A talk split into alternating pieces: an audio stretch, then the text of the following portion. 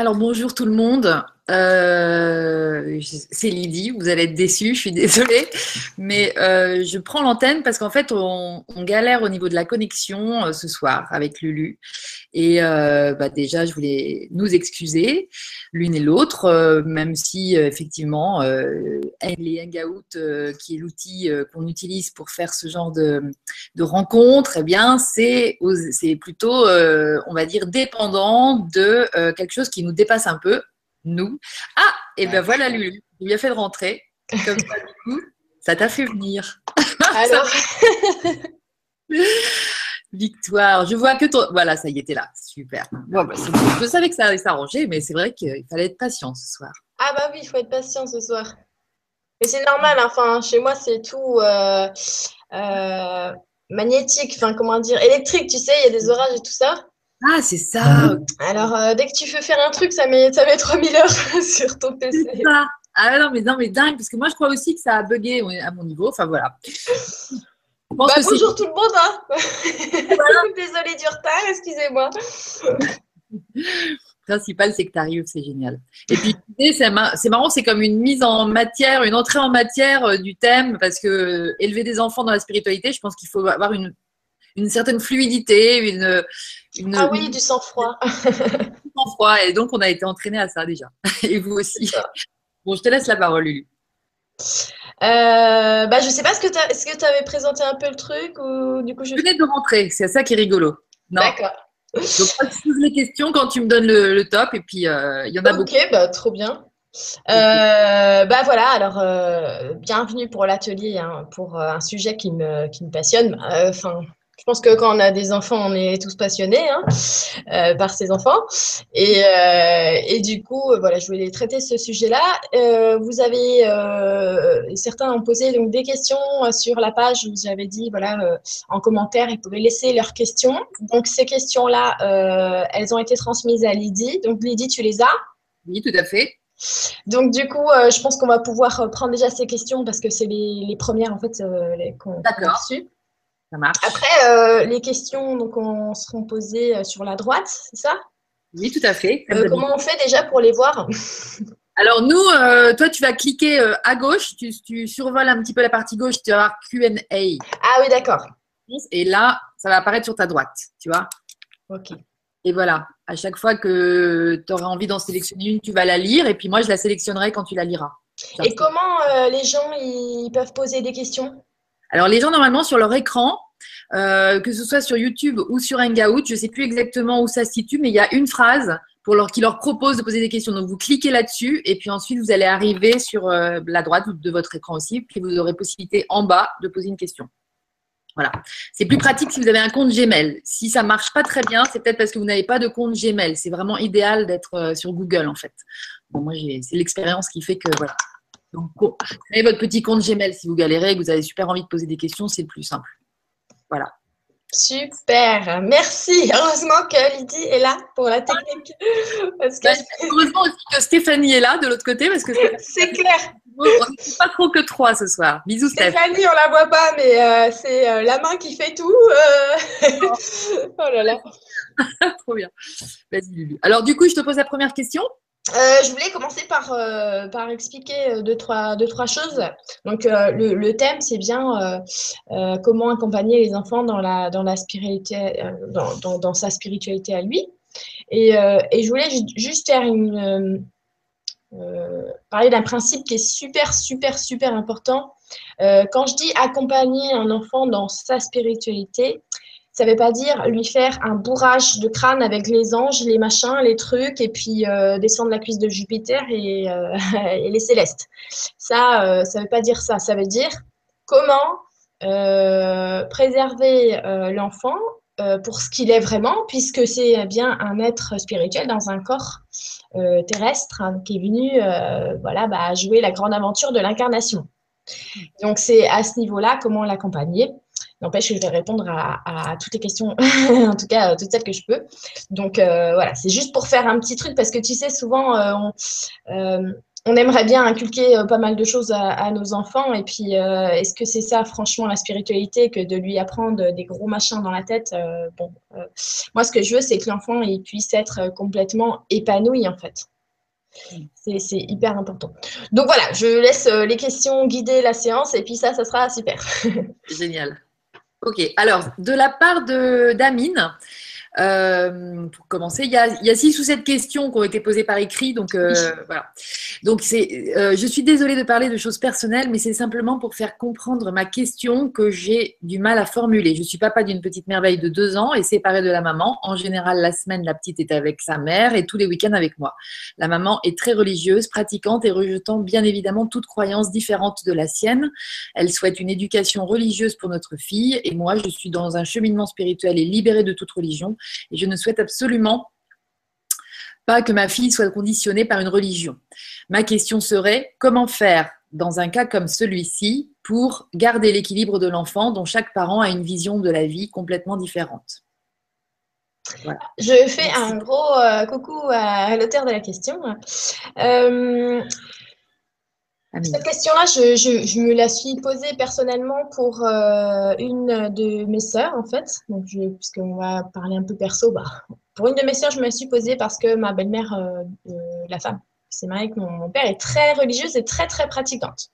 Mais, mais vraiment, euh, vraiment très pratiquante. Et du coup, elle, ma sœur, qui est encore très, très jeune, elle lui enseigne déjà les pratiques religieuses. Euh, donc, bah, je me suis posé cette question. Alors, il y a un point essentiel qu'il faut jamais oublier, c'est que euh, les parents euh, ont été choisis par les enfants. Donc, on choisit les parents à la base, tu sais, pour ce qu'on a à transcender nous.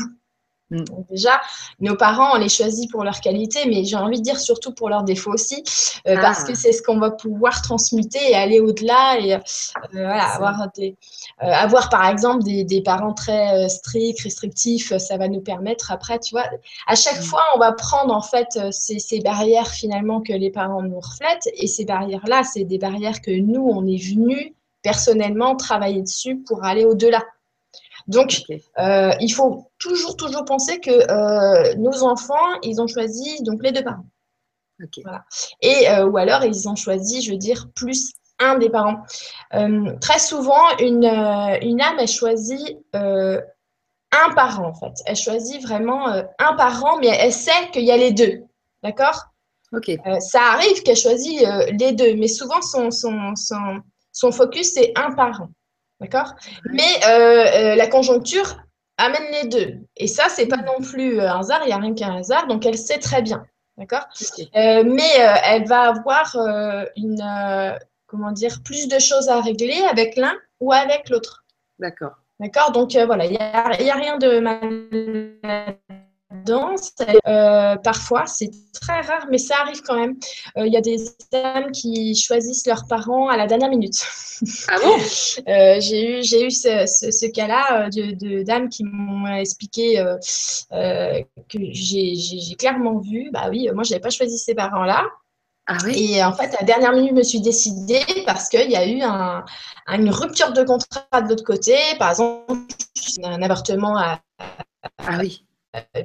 Euh, un petit peu, euh, bah oui, parce qu'ici, j'ai envie de dire, sur cette planète, euh, on fait un peu des choses carrément sans on fait des ruptures un petit peu conventionnelles, et puis bon, bah, mais c'est pas grave. Ouais. Ça non plus. L'âme, elle va aller forcément sur le point de jonction de la vibration qui lui est euh, destinée, si tu veux, puisque tout est euh, euh, mathématique. Donc, elle va avoir, elle va pas aller sur cette formule, mais elle va aller sur la formule qui lui correspond alors quand même au mieux. D'accord mais j'ai envie de dire que, euh, par exemple, les âmes qui sont euh, très, très, euh, qui viennent pour un travail très spécial, ou par exemple, ces âmes-là, elles doivent, elles doivent conserver un maximum de capacité. Par exemple, moi, comme comme c'est mon cas, je devais absolument naître de ma mère qui naissait de sa mère, parce que toute les, cette lignée de trois était déjà complètement réveillée. Ah ouais, c'est ça. Mais si, tu vois, euh, mais il est arrivé, parce que j'ai demandé, il est arrivé que des gens euh, qui, qui, devaient faire exactement comme moi, et eh ben non, la mère, elle a, elle a pas euh, voulu finalement. D'accord. Elle n'a pas été jusqu'au bout. Alors, Lulu, on t'entend plus. Ouais, et le boulot était plus difficile parce que, bon, avec des parents moldus, les deux parents, c'est pas forcément évident. C'est clair. tu vois Hmm. Donc, euh, bon. Euh, maintenant, pour euh, revenir à ce- cette pratique donc religieuse, il y a quand même un côté que je trouve qui est pas mal, c'est que d'ailleurs, j'avais parlé avec, en conférence avec toi, c'est qu'il vaut mieux croire à quelque chose qu'à rien du tout. Donc, euh, ne t'inquiète pas, les conditionnements, de toute manière, elle en aura. Même Mm. si là, on a l'impression que, bah oui, ce côté pratiquant religion, c'est un, un conditionnement en gros. Ça ne veut pas dire que c'est mal. Euh, moi, je suis allée à l'école, hein, je me suis fait conditionner la gueule aussi. Euh, j'ai eu euh, deux, euh, mes parents avaient quand même chacun leur religion, c'est pareil. Et, euh, Ah ouais. eh ben, euh, j'ai appris aussi des deux. Mais c'est finalement, tu peux développer en fait une richesse plutôt qu'un Mm. conditionnement. Et même si bah, on nivelle un petit peu quand même l'enfant parce que on lui laisse pas le choix finalement euh, à ce qu'il a envie de croire.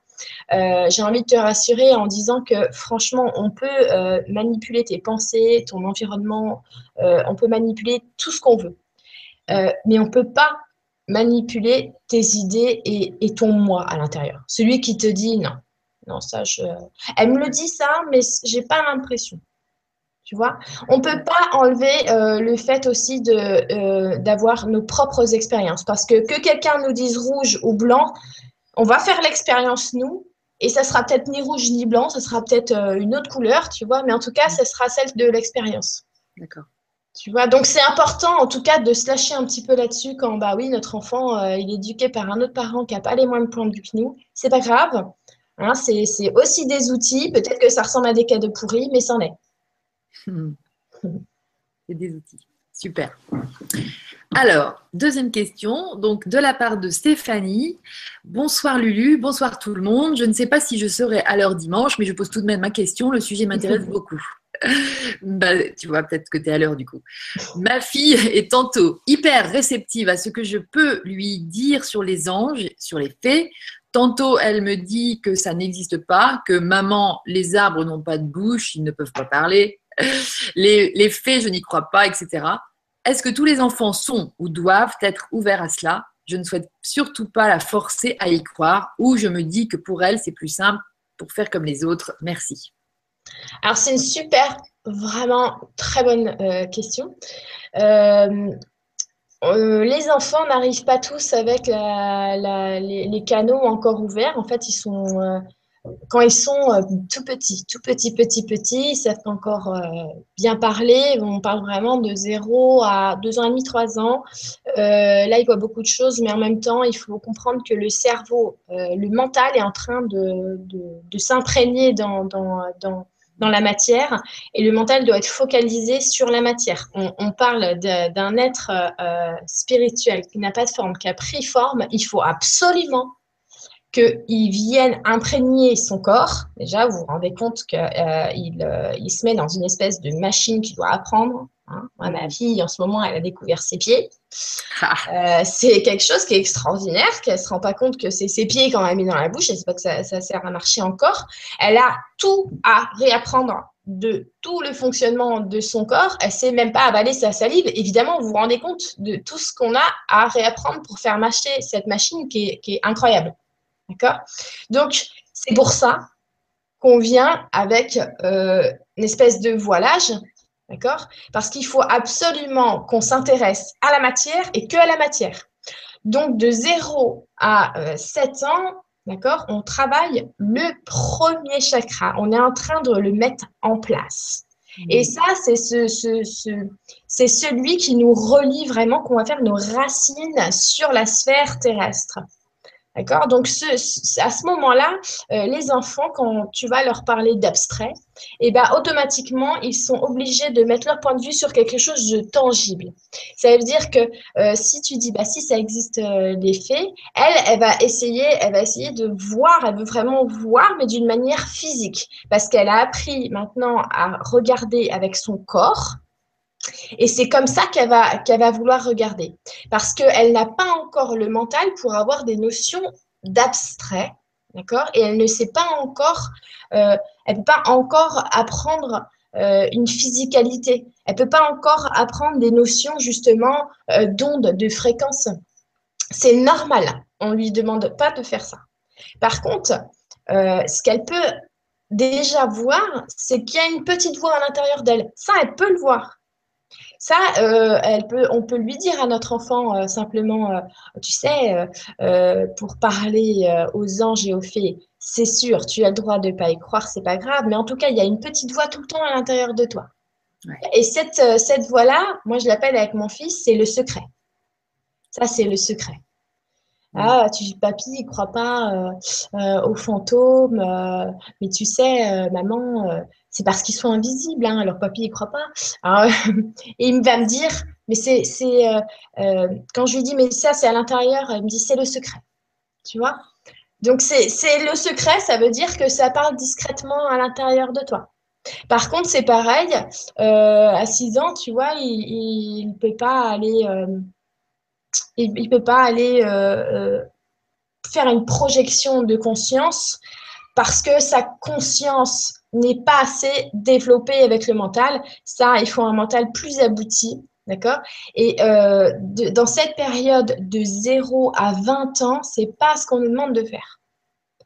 C'est pas ce qu'on nous demande de faire. Par contre, Hein. Il y a des lumières qui sont venues avec cette euh, capacité-là, et ça, ça va être, euh, euh, c'est un peu plus, on va dire, c'est un peu plus rare, mais elles vont avoir des choses dans la matière. Moi, c'est ce que j'ai vécu. Elles vont avoir des choses dans la matière à vivre qui les coupent pour un moment de ça et qui les font user la matière. Parce que du coup, par exemple, moi, j'avais tendance à, à ne pas être là, quoi. Mm tu vois. Et du coup, euh, il fallait euh, vivre des choses très, très, très, très, très fortes euh, pour revenir complètement imprégné à la matière, puisque tu n'as plus d'autre choix. D'accord. Tu vois donc c'est vrai que c'est important de ne pas bourrer le crâne avec les enfants d'ange et de machin. Elle y croit, elle y croit pas, c'est pas grave. En tout cas, elle en a entendu parler. Et quand euh, sa propre équipe jugera bon euh, de lui souffler des idées, genre euh, plus tard, hein, quand ça sera le bon moment pour elle, tiens, regarde ce bouquin, tiens, regarde ce film, tiens, comment vous vous êtes éveillé, vous? Parce que votre équipe, au bout d'un moment, allez hop, il vous a mis sur la piste, là c'est le moment d'apprendre ça, là c'est le moment que tu vas voir ça, là c'est le moment. Et bien, vous inquiétez pas, vos enfants, ils ont leur équipe, d'accord? Et si vous voulez faire au mieux pour savoir comment euh, les accompagner, par exemple, dans, ce qu'ils vont avoir, euh, il va falloir que vous, en fait, vous écoutiez votre équipe. Tiens, tu vois, la maman a fait ça parce que moi, ma, mon, secret, ma petite voix, elle m'a dit, tiens, tu vas, tu vas passer le balai. Tu vois? Je ne sais pas pourquoi, mais je vais le faire. D'accord? S'ils n'arrivent pas à, à, comprendre cette notion de petite voix, c'est pas grave non plus. D'accord? Parce que euh, à la base, nous les parents, euh, dans le début euh, de, l'enfance, on est le porte-parole de la voix. C'est-à-dire que, par exemple, avec la, mère, le lien est plus fort, mais là, vraiment, les pères peuvent aussi avoir un lien qui est très, très, très fort. moi, c'est le cas chez moi. Donc, ça veut dire que moi, j'entends ma voix. D'accord J'entends ma voix. Euh, ton petit chat qui vient. il a faim. Faut que j'aille lui donner. non, mais vas-y, dis. Hein. Je disparais deux minutes. À toutes. Oui, oui, oui. tu l'as vu. Vas-y, reprends. Alors, euh, dans, dans, euh, dans ces premières années de, de, la vie, bon, eh bien, l'enfant, on doit être le moi. C'est-à-dire que les informations de l'enfant vont passer par le moi. Par exemple, c'est comme ça que je fais pour communiquer avec, euh, ma fille, elle veut parler, euh, mais ça n'empêche pas euh, que je peux me brancher sur elle, simplement j'ai l'intention d'écouter ce qu'elle me dit à travers mon moi. Donc du coup, elle va me dire, bon bah là j'ai faim, moi je préférais des carottes, je préférais ça, et puis je sais ce qu'elle veut, parce que j'écoute à l'intérieur de moi. Voilà. Et euh, plus on va euh, aller dans le développement de l'enfant, et plus on va amener l'enfant à en fait faire la même chose directement pour lui, plutôt que de faire le passeur de message. Donc voilà, c'est, euh, on va rebondir sur une autre question, puis ça pourra peut-être s'éclaircir un peu plus encore après. Super. Alors, bonjour les lumineuses, c'est Christelle.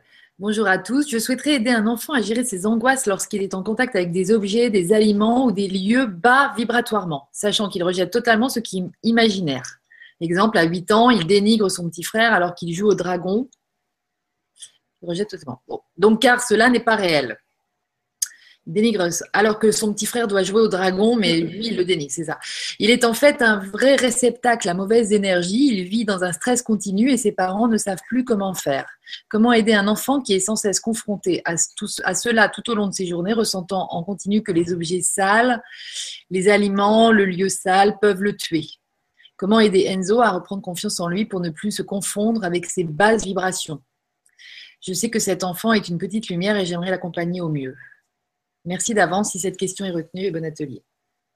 Alors, euh, là, ce que, je vois en tout cas pour, euh, euh, cet enfant, hein, déjà, je conseillerais tout de suite aux parents de donner des bonnes doses de vitamine D, uniquement vitamine D, le matin. Hein, et puis, allez-y. Hein, souvent, j'ai remarqué que la dose qui est prescrite est bien en dessous de ce qu'on peut prendre. parce que vitamine D, plexus, confiance, c'est hyper important. C'est comme euh, mettre une plante au soleil.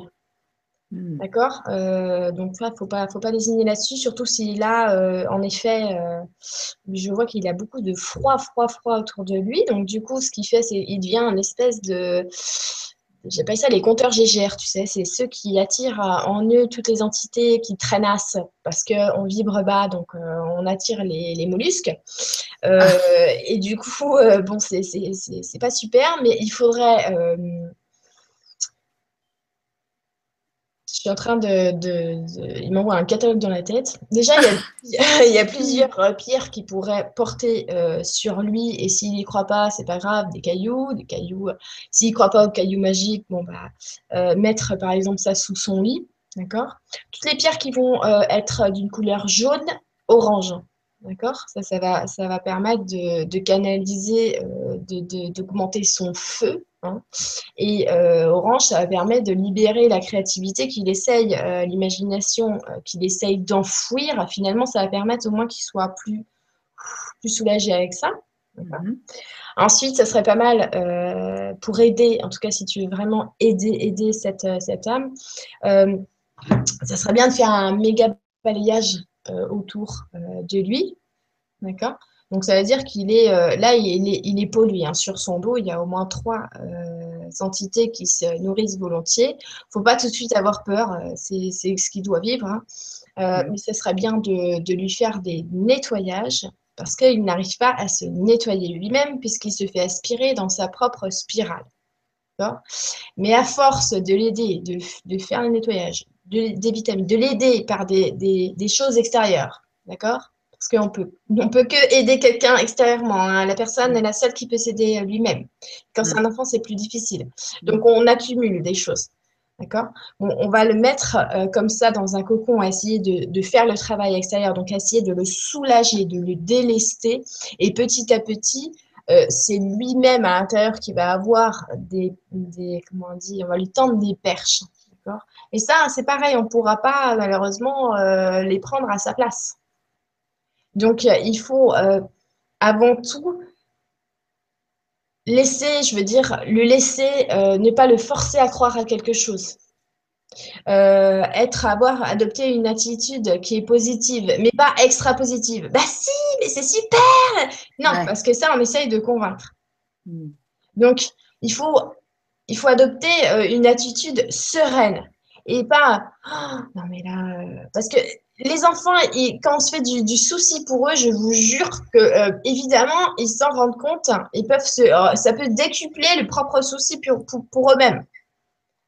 Donc, il faut adopter vraiment une attitude de, maître, une attitude sereine. Il faut euh, que les parents aient conscience qu'ils sont là en soutien de, de l'enfant, d'accord? Mais c'est un soutien, c'est une force passive, mais c'est une force qui est là en continu. Tu vois?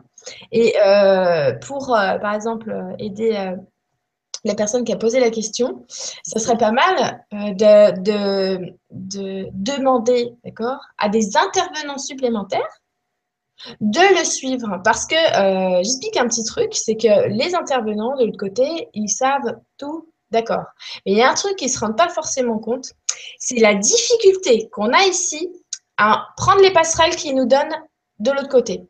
Parce que c'est tellement lourd ici qu'ils ne se rendent parfois pas compte à quel point c'est un sacerdoce. donc, vu qu'ils ne se rendent pas forcément compte là maintenant, c'est pas mal des fois d'appeler les intervenants et de leur dire là vraiment c'est difficile pour lui, donc j'aimerais bien des intervenants supplémentaires pour cette personne. D'accord. C'est important hein, parce qu'encore euh, l'autre jour, euh, euh, je disais qu'en ce moment, le, mois, là, c'est un truc de, de, malade mental avec évidemment les jours sacrés qui sont passés et, que c'était particulièrement délicat et qui me, qui me répondait oui, c'est juste une question de, temps. Et, et, j'ai dit non, mais c'est vraiment, vraiment très, très, très lourd. Hmm. Et, et, très clairement, ils m'ont dit qu'ils ne peuvent pas se rendre compte de la lourdeur, puisque eux, ils n'ont même pas la notion du temps. Donc, euh, nous qui avons quand même une conception linéaire euh, euh, des choses, bah oui, c'est c'est pour ça qu'il ne faut pas hésiter souvent à demander un petit peu plus. c'est normal. Ok. Merci Louis. Euh, donc euh, de la part de Karine maintenant, donc merci, euh, mille merci de nous proposer ce thème, c'est génial de nous donner des astuces. Je voudrais savoir comment équilibrer ce qu'apprennent nos enfants à l'école dans le cadre de ces fameux programmes et ce que je pense être une autre vérité en histoire par exemple J'essaye d'expliquer à mes deux filles qu'il faut garder l'esprit ouvert à d'autres vérités que celles apprises à l'école ou ailleurs, mais cela suffit-il? Je constate qu'en parlant beaucoup avec elles, les âmes des âmes, de la réincarnation, des énergies, des élémentaux, etc., nos enfants sont souvent très réceptifs et que les sujets les intéressent beaucoup. Cela fait, cela fait de belles discussions avant le dodo du soir et elles adorent ces sujets. Merci par avance pour cette belle conférence. Ah, c'est magnifique. C'est magnifique ce que tu fais parce que moi, c'est ce que je vivais. Euh, exactement comme ça que je vivais. C'est-à-dire, euh, le truc à l'école, euh, bon, d'accord. Euh, ma mère, elle me disait tout le temps, tu t'en fiches. Tu, prends que ce que tu prends que ce que tu veux. Le principal, c'est que tu apprennes pour avoir des bonnes notes. Après, tu oublies tout ce que tu veux. Et, franchement, c'est super parce que bon, bah, souvent, on a, des facilités quand même pour, pour apprendre. Hein. J'avalais, je, recrachais mon machin, j'avais terminé, j'avais déjà oublié. Et, et c'est vrai que par contre, qu'elle garde une ouverture pour que je puisse y poser quand même des questions. par exemple, quand on a appris la théorie de Darwin en CM2, je crois, et que je lui demande, bah, c'est bizarre parce que ce qu'on a appris à l'école, ça colle pas avec ce que tu m'as dit. et ça colle pas non plus avec euh, bah, moi-même ce que je pensais euh, de, tout. Parce que les enfants, on a quand même un... Notre mental ne nous permet pas de poser des mots, mais on a quand même des notions qui, euh, qui nous paraissent extrêmement fondamentales et logiques. Alors, c'est sûr, quand on voit à l'école qu'on descend de l'arbre.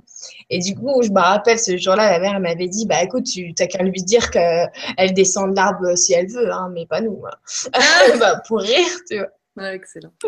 Mais, euh, mais c'était allé assez loin hein, parce qu'elle avait été euh, convoquée euh, parce que j'avais dit que je n'y croyais pas.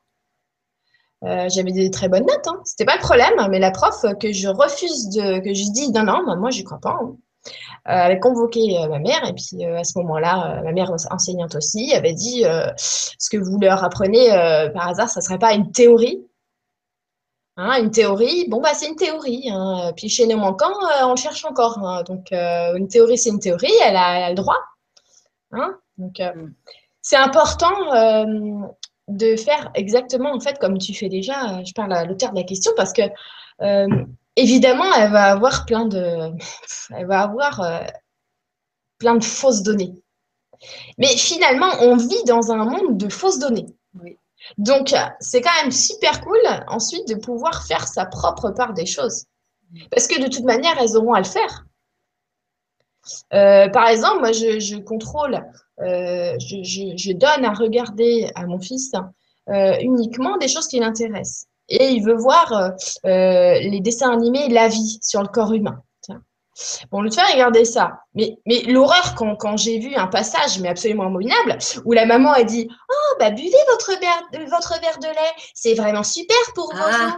Et maintenant que vous venez de vous faire vacciner, on va aller se brosser les dents avec du fluor. Non, mais le truc. Euh, je crois que ça a été payé par les médecins, ce, truc horrible, quoi. Donc là, là j'ai entendu ça et puis j'ai intercepté et puis j'ai dit à Lino, oulala, ça c'est euh, ça la maman, elle, a, faux, mais bon, c'est pas grave, hein, tant pis. Mais c'est pas grave parce que finalement, quand je, je, me permets de faire des petites allusions, et ben lui tout seul, il va venir me dire et ça, et ça, maman, que c'est vrai, ça, ça. Euh, quand je vois par exemple euh, les affluences qu'ils ont, parce que nos enfants, bah, il y a les adultes qui vont leur parler et parfois nos amis. Ils n'ont pas la même euh, notion que nous. Des fois, on a des amis un petit peu moldus qui vont leur raconter n'importe quoi. Mm. Par exemple, j'ai une amie qui était à la maison et elle me dit elle parle de, punir et d'obéir, parce qu'elle parlait de l'enfant de quelqu'un d'autre. Et il nous dit, ça veut dire quoi obéir? Bah obéir, elle lui dit, tu sais ce que ça veut dire Ah non, ça veut dire quoi obéir? Bah non, il sait pas, parce que c'est pas un chien. Et puis même un chien, c'est pas, je veux dire, obéir, ça veut dire quoi non, écoutez, euh, se parler entre euh, humains, ouais, on, peut se parler. Obéir, euh, non, il ne sait pas ce que ça veut dire. Punir, non plus.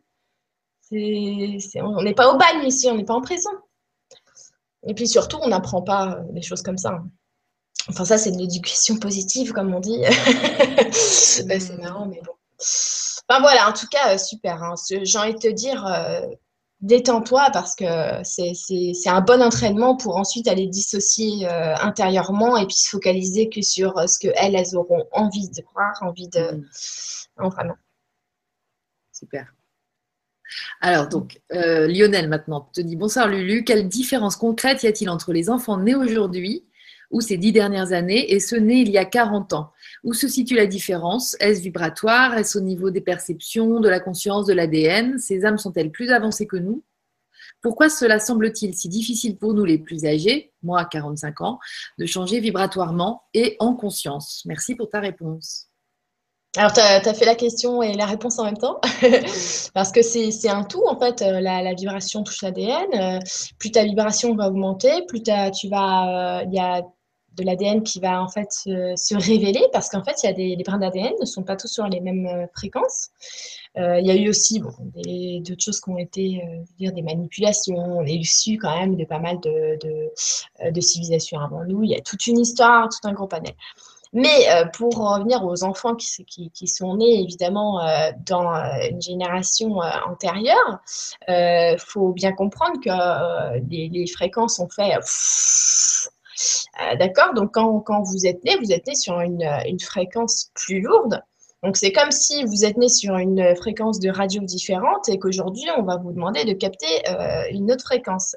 Donc, euh, c'est comme si vous, vous, vous avez à tourner le bouton et à vraiment chercher la bonne fréquence et à l'adapter à vous.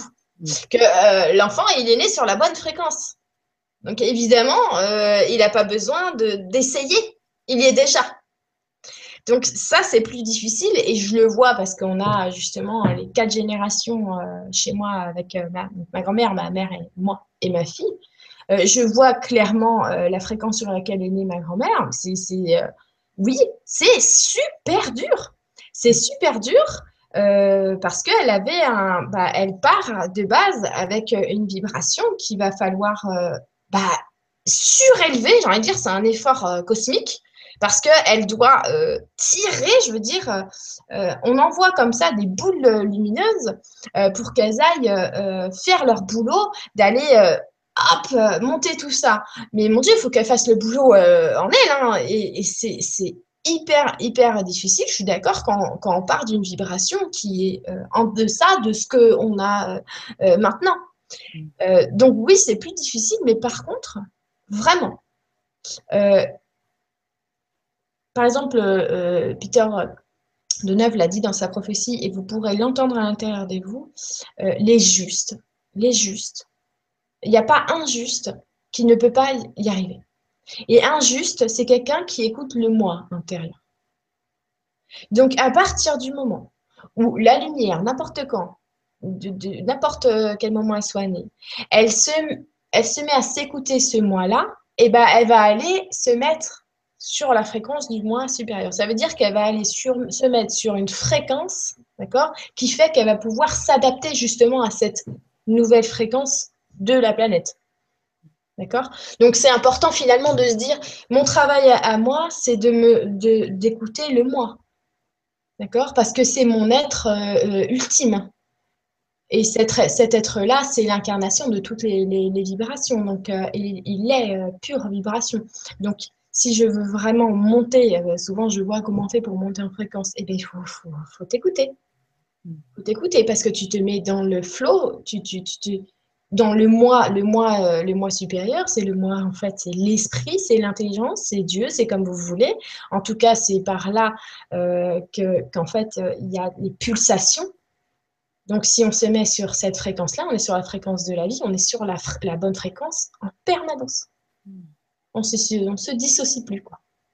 Mais c'est vrai que c'est une, une, une bonne question. ouais, alors, et puis là, on a Laetitia, puis ensuite on passera euh, aux questions euh, posées en ce moment.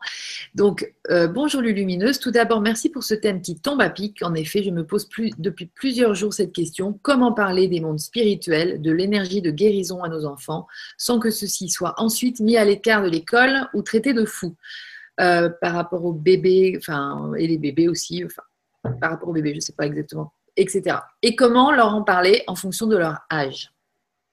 Ah, alors ça, c'est une très bonne question. On parlait de fonction de leur âge. Pour ça, exactement pour cette raison qu'au début, je disais, euh, il faut s'écouter.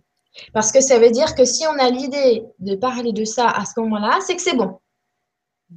Si on a réfléchi en disant, ouais, il faudrait que j'explique ça. Non, on va aller trop vite. D'accord?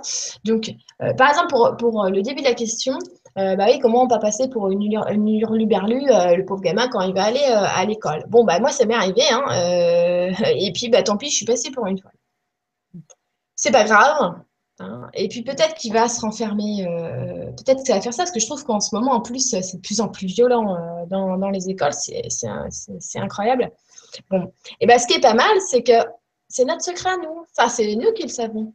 Tu vois? Quand, par exemple, moi, j'ai de, j'ai de, la famille hein, qui est complètement hermétique. D'accord?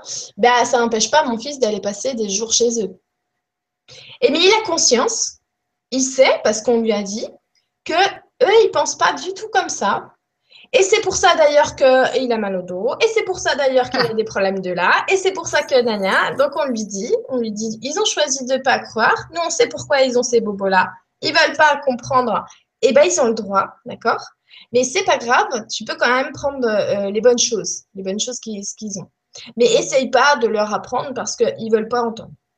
Et ils ont le droit. Tu vois Donc, en fait, il a vraiment conscience qu'il y a des personnes qui n'ont juste pas envie et qui pensent euh, complètement différemment. Et ça, et s'il est arrivé à avoir cette conscience-là, c'est simplement parce que euh, on lui dit pas qu'on est supérieur aux autres. C'est qu'on lui dit ah nous on aime bien faire le secret, mais il y en a ils veulent pas parce qu'ils veulent pas croire au secret. Mm. Tant pis parce qu'ils pourraient guérir, mais ils veulent pas croire au secret, c'est pas grave. D'accord? Donc finalement, en fait, il voit, il arrive à voir les moldus et, moins moldus. et c'est très bien, je te promets, quand on invite quelqu'un, si il peut être, euh, il peut parler de, choses comme ça, ou si euh, il n'y a, même pas la, peine. tu vois? Ça. Donc, euh, faut vraiment se, libérer là-dessus. L'enfant, il va, il va quand même capter ça bien assez euh, euh, tout seul, surtout si nous, on le fait naturellement. Parce que euh, nos, enfants, ils, voient, ils nous, ils nous, je veux dire, ce sont nos élèves. Ce sont nos observateurs, ils sont fantastiques. Bon, nous, on est aussi l'élève de nos enfants, ça c'est clair. Mais en tout cas, de ce côté-là, ils vont voir comment tu te comportes avec tes amis. D'accord? Donc, euh, ils vont voir la, profondeur des discussions que tu peux avoir avec, euh, avec tes amis. Ils vont voir ton comportement que tu peux avoir avec tes amis. Moi, je sais qu'il y a des fois avec euh, certains amis qui sont moldus, j'aime bien les comme ça parce que c'est mignon. Et eh ben, ils voient que je suis, dans, je suis plus réservée et que j'ai pas grand chose à raconter. tu vois? Mais quand il y a des amis qui sont plus ouverts, ah bah, et puis sans l'ambiance qui est complètement différente. Il y en a une, euh, tu as, l'impression que tu es compacté, et il y en a une, ah, et lui aussi, il le ressent. Tu vois? Parce que bah, il va plus être euh, hop, que sinon, il va se mettre dans son petit coin. Tu vois? Ouais. Super. Ouais, c'est intéressant. Écoute, euh, là, il y, avait encore deux questions qui avaient été posées. Stéphanie nous a relaté qu'elles étaient relatives au conflit entre les parents et leurs enfants. Donc, ça va me permettre de faire le lien avec la première question qui est remontée là. Et alors, je te, je te finis. Les parents ne savent pas comment être, quoi faire pour mettre un terme au conflit quotidien et vivre harmonieusement. Tu vois, c'était ça le thème. Et là, il y a quelqu'un qui te dit bonjour Lulu, c'est Élise, et qui dit. Euh, je rebondis sur ce que tu viens de dire concernant l'obéissance et la punition. J'aimerais vraiment que tu développes le sujet. Donc, on reste dans le conflit, etc. Est-ce que cela veut dire que nous devons laisser les enfants faire ce qu'ils veulent? Ok, alors oui, c'est vrai. C'est deux choses quand même différentes. C'est-à-dire comment vivre en harmonie euh, avec ses enfants. C'est fondamental. En fait, j'ai fait un, article dessus. C'est euh, les émotions. D'accord? Les émotions, naissent du traitement d'une information qu'on a fait à l'intérieur. Par exemple, euh, j'ouvre la chambre euh, de mon enfant, je vois qu'elle est en bordel, pas possible. Je prends l'information et je vais la traiter. D'accord? Suivant mon traitement d'information, soit ça va me mettre les nerfs total et puis je vais être super énervée. Je vais dire, bon, t'as as deux minutes pour te ranger. Est-ce que vous pensez franchement que ça, c'est de lui donner une bonne vibration pour qu'il soit épanoui? Pas du tout soit euh, je traite l'information, j'ai quand même envie qu'il range parce que non, on n'est pas là pour qu'il fasse non plus ce qu'il veut, parce qu'il faut lui aussi qu'il puisse euh, prendre une responsabilité. Eh ben, je peux l'amener par l'humour. Souvent, je fais ça avec mon fils. Il m'envoie des, idées de blagues. Je vois, mais euh, dis donc, je ne savais pas qu'il y avait un, ouragan qui était passé dans ta chambre. Incroyable quand même, parce que comment tu arrives à faire un truc pareil? Tu vois? Bon, allez, c'est parti. On va aller. Euh, bon, c'est parti. On va, on va ranger un petit peu. Tu, tu actionnes le, mouvement. Il va s'actionner euh, de lui-même. Tu vois mmh. Que, oh, tu rangeais, Ça veut dire que tu lui dis qu'il a fait quelque chose qui n'est pas bien et qu'en plus, il va faire un truc qui est super chiant, c'est de ranger. S'il y a un truc, franchement, que je pourrais vous donner pour, euh, pour vous donner des idées, regardez Mary Poppins.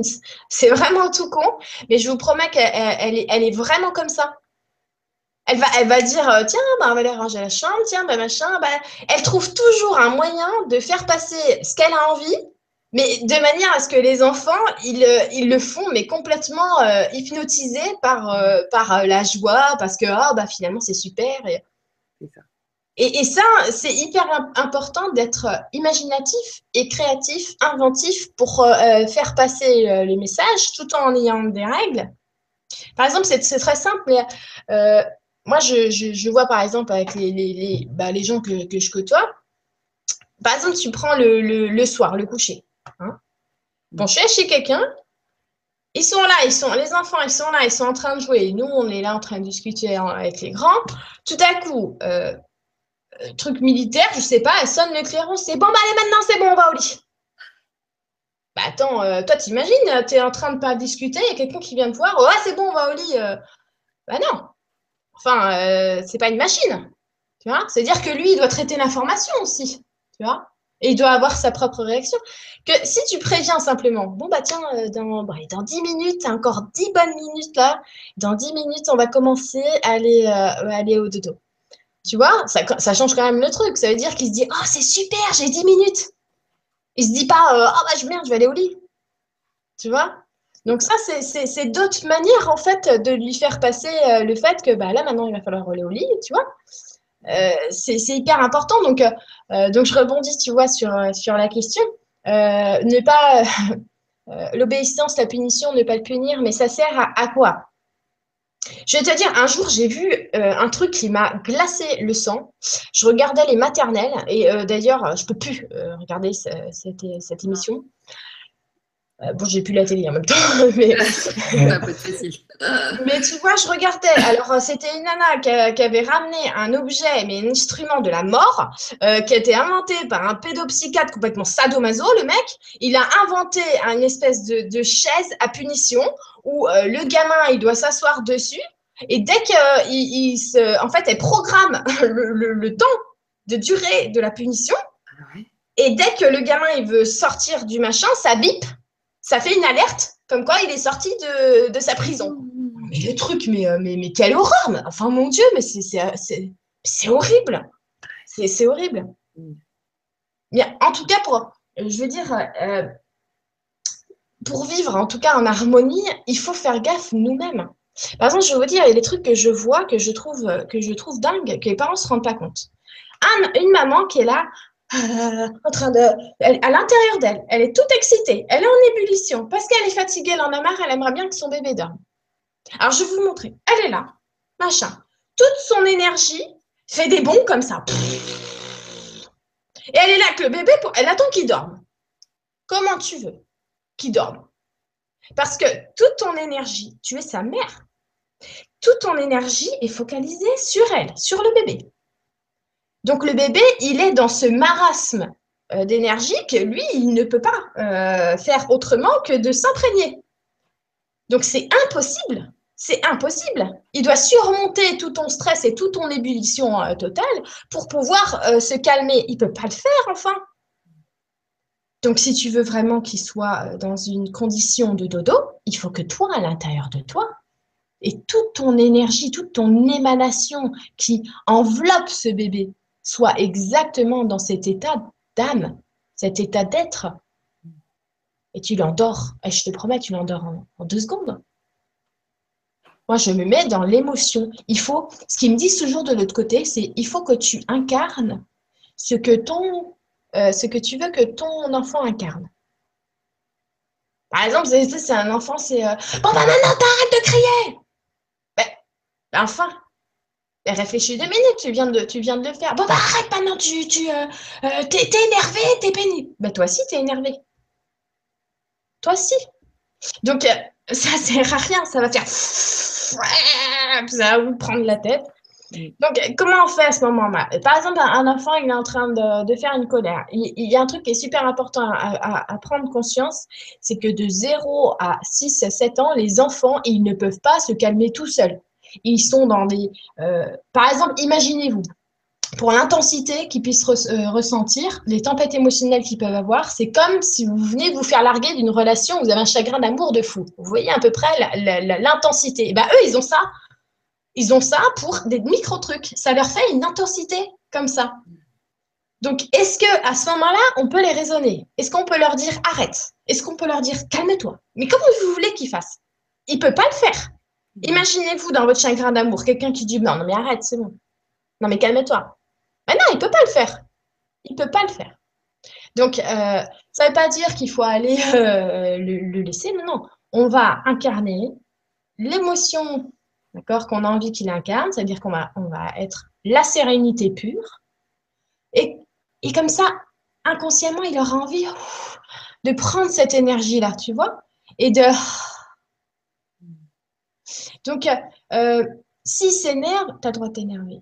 Mais vraiment, je comprends. Allez, tu peux la sortir la colère. Tu, prends un coussin, il y a des trucs. Par contre, moi, mes affaires, tu les casses pas, c'est mes affaires.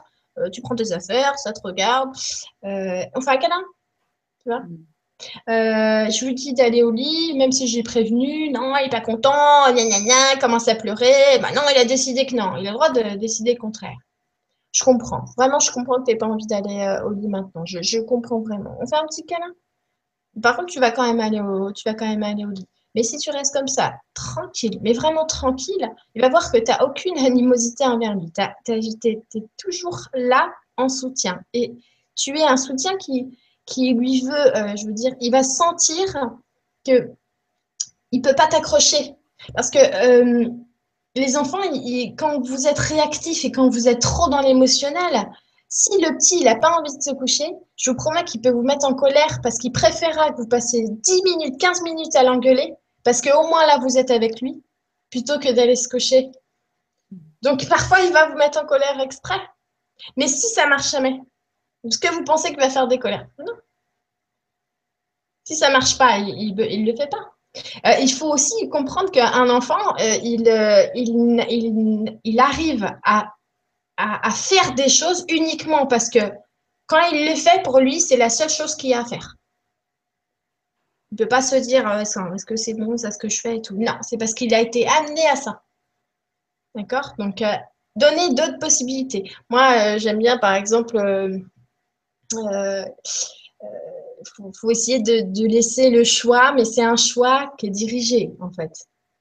Tu vois?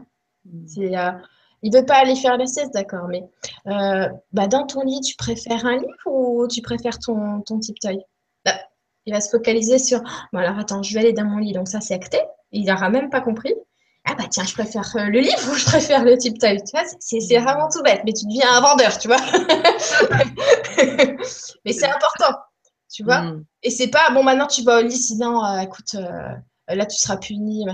Mais non, il faut essayer d'être euh, inventif. Il faut mettre vraiment l'intention, euh, porter l'intention euh, pour qu'il puisse se dégager d'émotions. Vraiment. C'est comme, tu sais, par exemple, un truc hyper important, quand un enfant, il tombe, des fois, je vois des parents, non, non, non, non, non, non, t'as pas mal, t'as pas mal, c'est bon, c'est bon, c'est bon, arrête de pleurer. Si, écoute, il s'est, il s'est, il s'est tollé, hein il a, si il a envie de pleurer, euh, il a envie de pleurer. Donc, euh, arrête de lui dire de réfréner son, son émotion. Il a le droit de pleurer. C'est Ah, t'es tombé, bah oui, mon chaton, bah viens me faire un câlin. T'as mal quelque part? Tu vois, il a le droit. Mm. Et finalement, quand tu adoptes euh, vraiment, il a le droit de pleurer, tout ça, et bah de lui-même, il n'a pas du tout envie de, de pleurer 40 000 heures pour faire tout un, un, truc. Parce que, bah oui, il est tombé, c'est pas grave. Mm. Tu vois? Donc, c'est important. C'est nous hein, qui, les, euh, euh, qui, les conditionnons euh, par nos propres émotions. Et, vraiment, des fois, mais, je vous jure, mais combien de fois je vois dans, des familles des parents qui rentrent du boulot, ils sont au bout, ils ont juste envie de, de, laver les gamins, de les faire manger, de les mettre au lit pour être tranquilles, mais ils ne se rendent pas compte qu'ils sont en train de se décharger du poids de la journée de leur travail sur les enfants qui, eux, ont aussi passé toute leur journée à l'école à s'en prendre plein la tronche et à pareil, à ne pas pouvoir souffler, tu vois, euh, c'est normal que l'harmonie, elle est tout sauf là, parce que c'est pas possible. Chacun est dans son, son état émotionnel et le remet sur l'autre. L'autre fois, je reçois un texto de, quelqu'un qui me dit euh, euh, Ah, bah, vivement qu'il y ait les vacances, parce, vivement que l'école reprenne, parce qu'il commence à me, à me fatiguer, les enfants. Ah, je dis Bah, bien sûr, évidemment, c'est leur faute. C'est hyper simple, ça. C'est leur faute si tu en as marre. C'est parce qu'ils sont à la maison. Ah, c'est jamais la faute des autres, c'est toujours de la sienne. Si tu es fatigué, c'est toi, faut t'écouter. Si, si, tu vois ce que je veux dire? C'est ah pas de la faute de l'autre, faut arrêter maintenant. Les grandes pour te prendre en main. Merci Lulu. Parce que moi, j'entends aussi des réponses pour moi, c'est trop. Alors, euh, Lulu Nicolas te demande euh, un petit mot sur les vaccins pour les enfants ou pour les bébés. C'est très difficile en France de, parler de ça. Et euh, franchement, il y a même des, des, tarés qui m'ont dit ouais, on va vous dénoncer à je sais pas quoi. Bon, il y a une, une super association en France qui s'appelle euh, Alice. Donc, euh, pour justement tous pour se sentir soutenus à ce niveau-là. moi, si, si, je peux donner mon point de vue, ça n'engage que moi, mais en tout cas, c'est ce que j'ai clairement vu, c'est que c'est ça part d'une très bonne idée, je ne dis pas. Je ne suis pas contre le progrès, moi. Hein. Mais euh, clairement, c'est abominable. Je, vous dis clairement, si vous voulez avoir un enfant qui est malade à longueur de temps, ah bah vaccinez-le. Il aura des otites, hein, des otites à répétition, il chopera la moindre petite euh, bactérie qui. Euh, les, les, vaccins, ça vous, ça vous, ça enlève votre, tout votre système immunitaire, euh, ça, ça, vous, ça vous dégrade votre matériel génétique, mais d'une manière, je, vous jure, si vous pouvez vous le représenter, je, je, vous jure, vous toucherez jamais à ça. C'est ce qu'ils ce mettent à, l'intérieur, et, euh, et, je vais vous dire, c'est je l'ai vu, cette information-là. J'avais beaucoup, beaucoup, beaucoup d'informations sur les vaccins. vous pouvez les trouver vous-même en faisant des recherches sur Internet.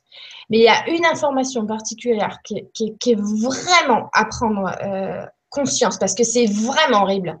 C'est qu'il y a une enzyme qui est commune à la base de chaque vaccin. Et cette enzyme-là, elle, elle enlève la capacité au corps d'intégrer la vitamine D. C'est-à-dire qu'on enlève à votre corps la possibilité de faire comme une plante au soleil, de, en fait, de vous nourrir. En fait, on enlève le soleil, on enlève le fait que vos cellules se régénèrent. Parce que euh, euh, enlever le soleil sur la planète, sans soleil, c'est la mort. D'accord? Donc, sans le soleil, regardez les plantes qu'elles vont faire. Et ben voilà. Et bien, cette enzyme-là, elle fait ça. Et qu'est-ce qui se passe alors? C'est-à-dire que normalement, alors que nos cellules doivent s'auto-régénérer, elles vont se dégénérer. Et c'est comme ça qu'il que, qu'il y a des cancers qui, viennent et que le corps, après, bah merde, mes cellules, elles deviennent, elles deviennent moisies et, euh, le corps n'arrive pas à le, faire. Parce que les cancers, c'est pas le problème. Hein. Je, veux, vous promets, ça veut dire qu'on a, une, on a des cellules qui réagissent à quelque chose, mais les cellules, euh, c'est pareil, c'est des cycles. Tout, tout est cyclique. Il n'y a rien en fait qui pourrit. Parce qu'il n'y a pas de, temps comme on croit. On croit vraiment que tout est périssable parce qu'on a pollué tellement euh, les lots, on a pollué la planète, on a pollué absolument tout qu'on a l'impression comme ça que les choses pourrissent et qu'on périt et que nous aussi on va devenir des fruits pourris. Eh bien c'est faux. Hein et c'est des cycles en fait. Il faudrait même pas compter en jours de la semaine et en, en calendrier euh, du mois. Il faudrait compter en rotation de la planète et comprendre que chaque nouvelle rotation la planète autour du Soleil est un cycle et que ce cycle-là correspond à une renaissance à chaque fois, en permanence. Donc, euh, euh, nous avons ce cycle-là de renaissance en permanence avec nos cellules. C'est pour ça que je, je, conseille souvent de lire La vie des maîtres parce qu'il explique tout ça parle d'un mec euh, dans la vie des maîtres, il a, largement passé euh, la centaine d'années, il a 500 ans. On croit, on croit pas, moi, c'est pas mon problème. D'une manière physique, euh, ce qu'il dit, c'est absolument abouti. Donc, eh ben, cette enzyme-là, elle, enlève, en fait, bah, cette capacité à se régénérer par la plus haute fréquence qui existe et dont on se nourrit absolument tout le monde ici, c'est le soleil. Donc euh, oui, voilà, si je peux euh, dire un truc sur les vaccins, c'est ça. C'est super. Euh, moi, je, je, ça me fait parfois un peu mal au cœur parce que j'ai des, personnellement, j'ai des, de la famille, des neveux et des nièces, et quand je vois qui, qui se mangent de, de, vaccins, mais, mais, mais c'est horrible. Est-ce que cela aurait déjà fait? Mais c'est vraiment horrible, c'est vraiment horrible. Moi, mes enfants, ils sont jamais malades. Ça n'arrive jamais. Ça n'arrive jamais. Ou alors, quand ça arrive, je vous promets, c'est. euh, quand par exemple, il a, il a eu la varicelle, quand je l'ai juste emmené chez le médecin pour qu'elle me le coche sur mon machin, pour pas qu'on ait un truc à, me dire. Euh, elle m'a dit, mais attendez, c'est incroyable, vous avez mis quoi euh, sur, sur les boutons?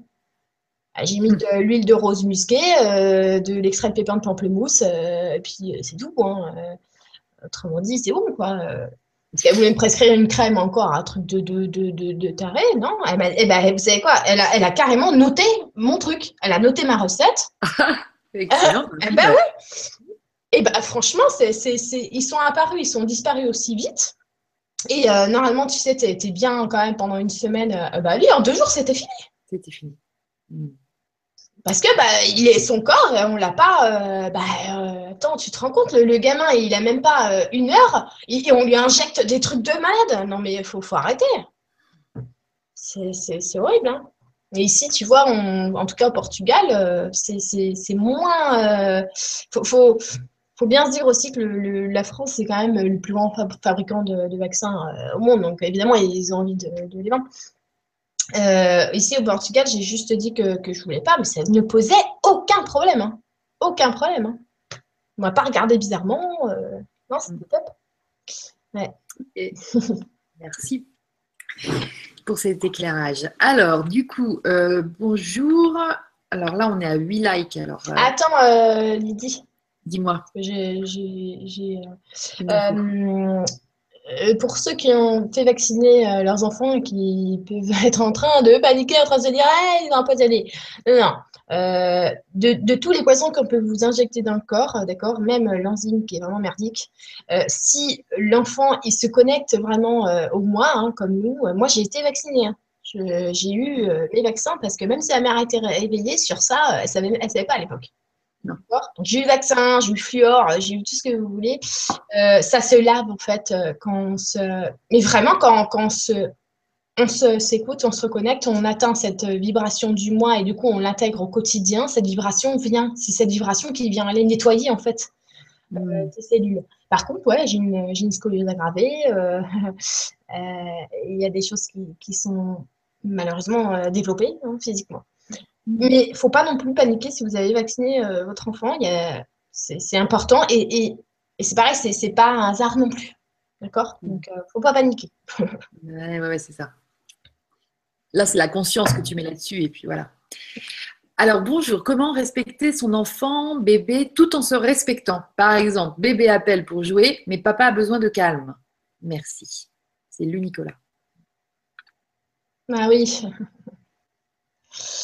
C'est que c'est euh, ce que j'expérimente euh, aussi. Et, euh,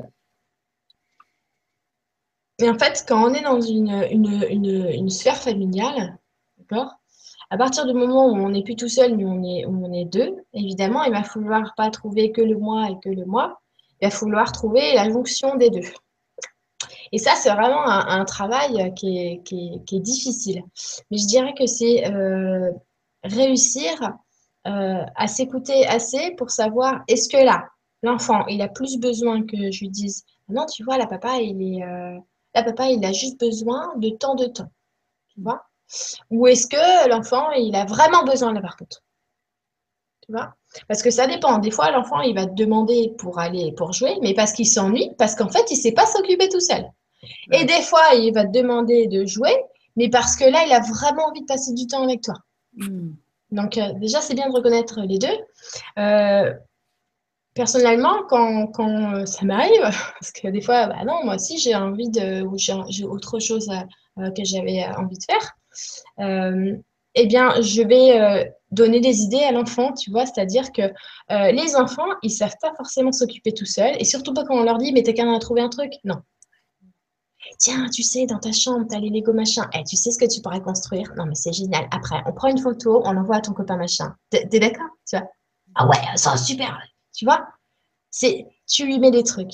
Tiens, là, machin, eh, tu sais ce qui serait super? Et tu vois, à chaque fois, j'essaie de lui proposer un truc et qu'en en fait, il doit faire, tu vois, et qu'une fois qu'il a, il a fini, eh ben, il a trop envie de, te montrer. C'est comme si toi aussi, finalement, tu participes à son projet, mais en même temps, tu es, tranquille tu vois.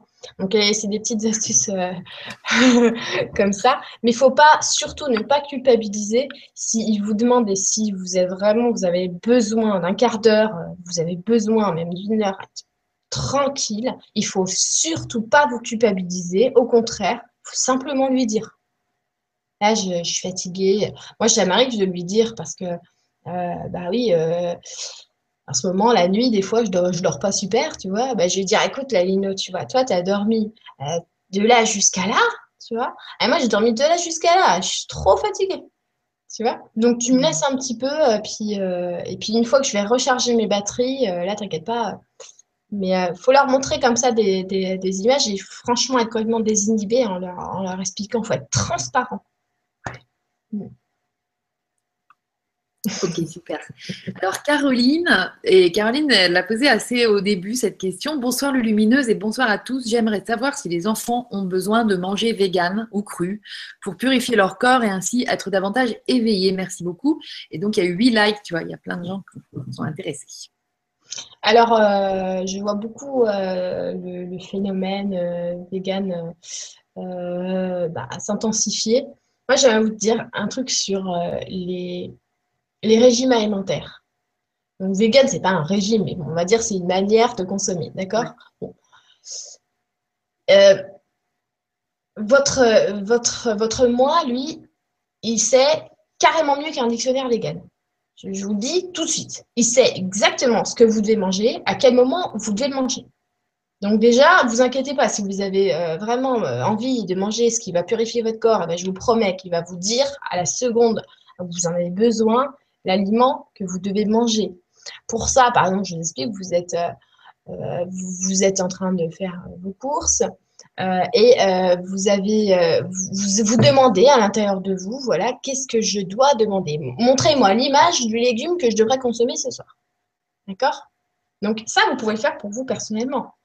Et bien maintenant, vos enfants, ils ne peuvent pas le faire parce que, bah oui, forcément, on doit être celui qui va le, le tu vois? Qu'est-ce que mon enfant, parce que souvent on va faire passer leur alimentation avant la nôtre, c'est normal, on a signé pour ça pour quelques années. Donc, qu'est-ce que mon enfant a besoin de manger ce soir? Quel légume il a besoin de manger ce soir? Voilà. Donc, c'est tout. C'est super simple quand même. On se prend pas la tête.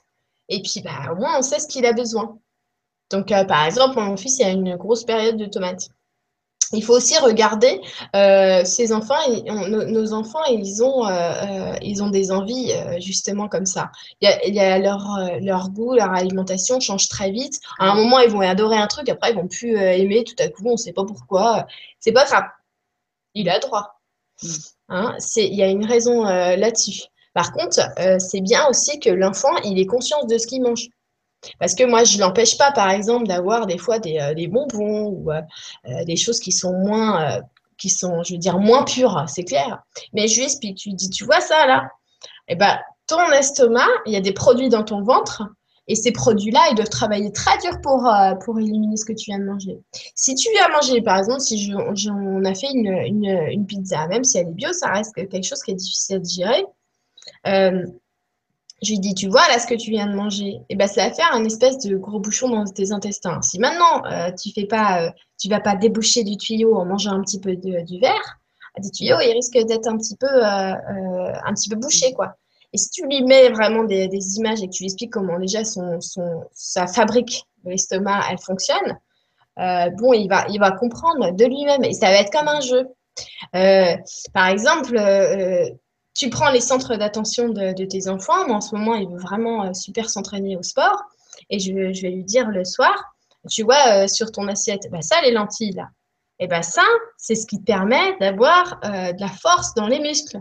Tu vois, ah ouais, ça, si je mange ça, ça de la force dans les... Bah oui, ça, ça me permet de... Et ça, tu vois, les carottes, à chaque fois, je lui dis, tu vois, ça, ça va te permettre à ça.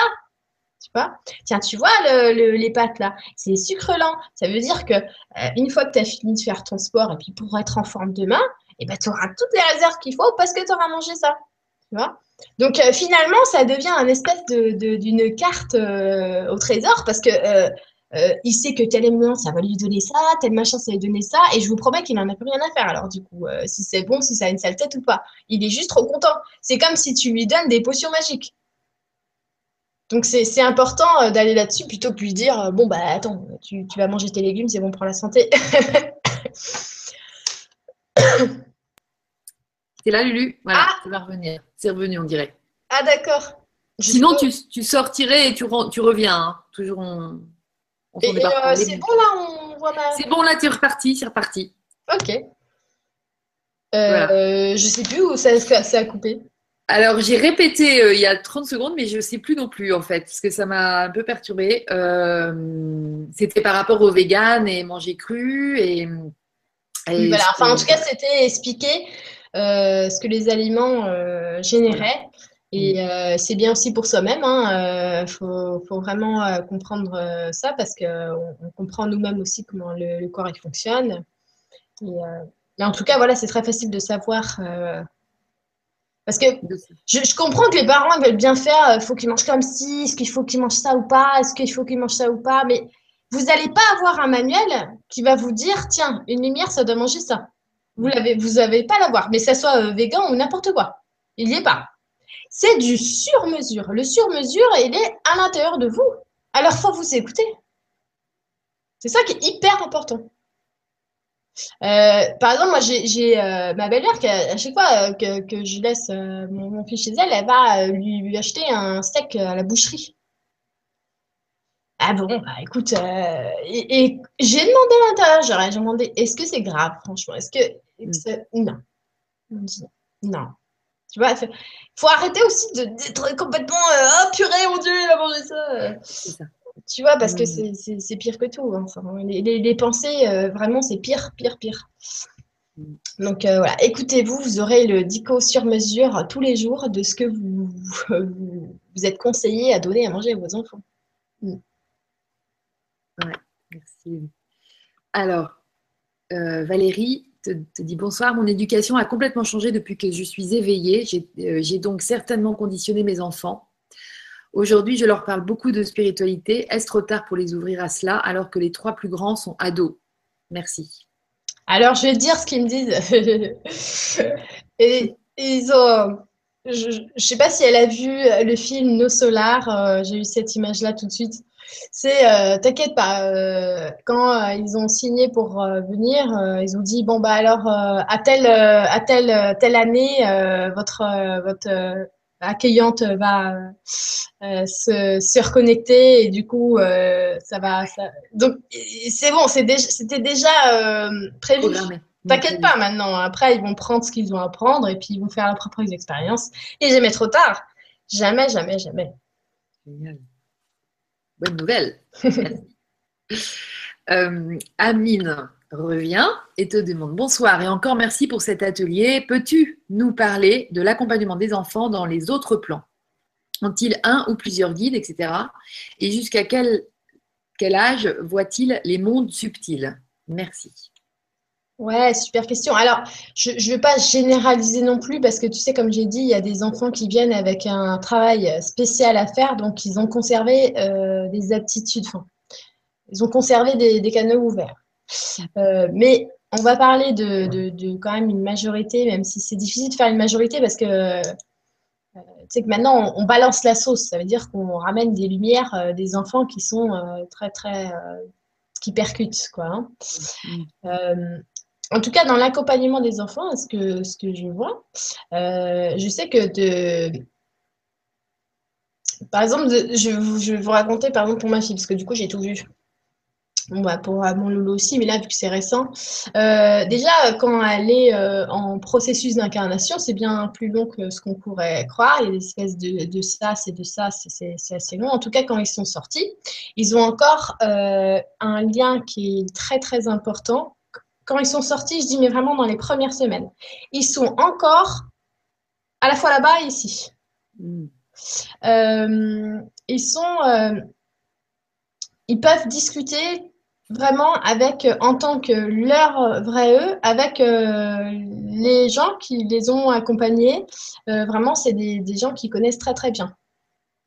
moi, je me suis retrouvée en pleine réunion, je me rappelle parce que en fait, ma, petite, je voyais quand elle, elle repartait, elle rentrait dans un état de, fou avec ses yeux. Euh, tout à coup, elle partait comme ça. Elle dormait pas, hein, elle dormait pas. Elle était. Euh. Et puis, euh, et puis, je me suis dit bon, ok, je vais te suivre. Et là, donc, je, je regarde. Ah, vache Mon Dieu, c'est quoi ce monde? Mais il y avait du monde, mais dans tout mon salon. Et j'ai voulu euh, avoir, en fait, je me suis liée avec sa, sa vibration. Oh mais, mais, mais, de mes yeux, de mes, de mes yeux, je voyais les, les trucs, les, les, gens se déplacer. Ça, je voyais les mouvements de mes yeux physiques, tu vois. C'était, euh, je dis, mais euh, c'est quoi cette réunion de malades Et en fait, c'est des briefings, tu vois, parce que, bah ouais, attends, on te lâche pas dans la sauce comme ça, dans le zoo. Euh. Mmh. Donc, au début, non, non, tu es encore super conscient. Hein. Elle était, c'est comme si, en fait, ça, ça, ça, rassure pour, bah, pour amortir le choc, quoi. Tu arrives dans une machine où tu, tu, tu sais même pas appuyer sur les boutons, c'est un truc de, de folie quand même, t'imagines ouais, ouais. Donc, euh, moi, je voyais tout le mal qu'elle avait, euh, je te jure, à, arriver euh, dans un espace hostile et, qu'elle me, me, disait que c'est comme devenir un, mollusque, quoi. C'est un c'est vraiment vraiment horrible c'est tellement dur mais oh, tu vois, et du coup, euh, ils ont en fait, euh, gardent euh, au début ça. Et puis ensuite, on est.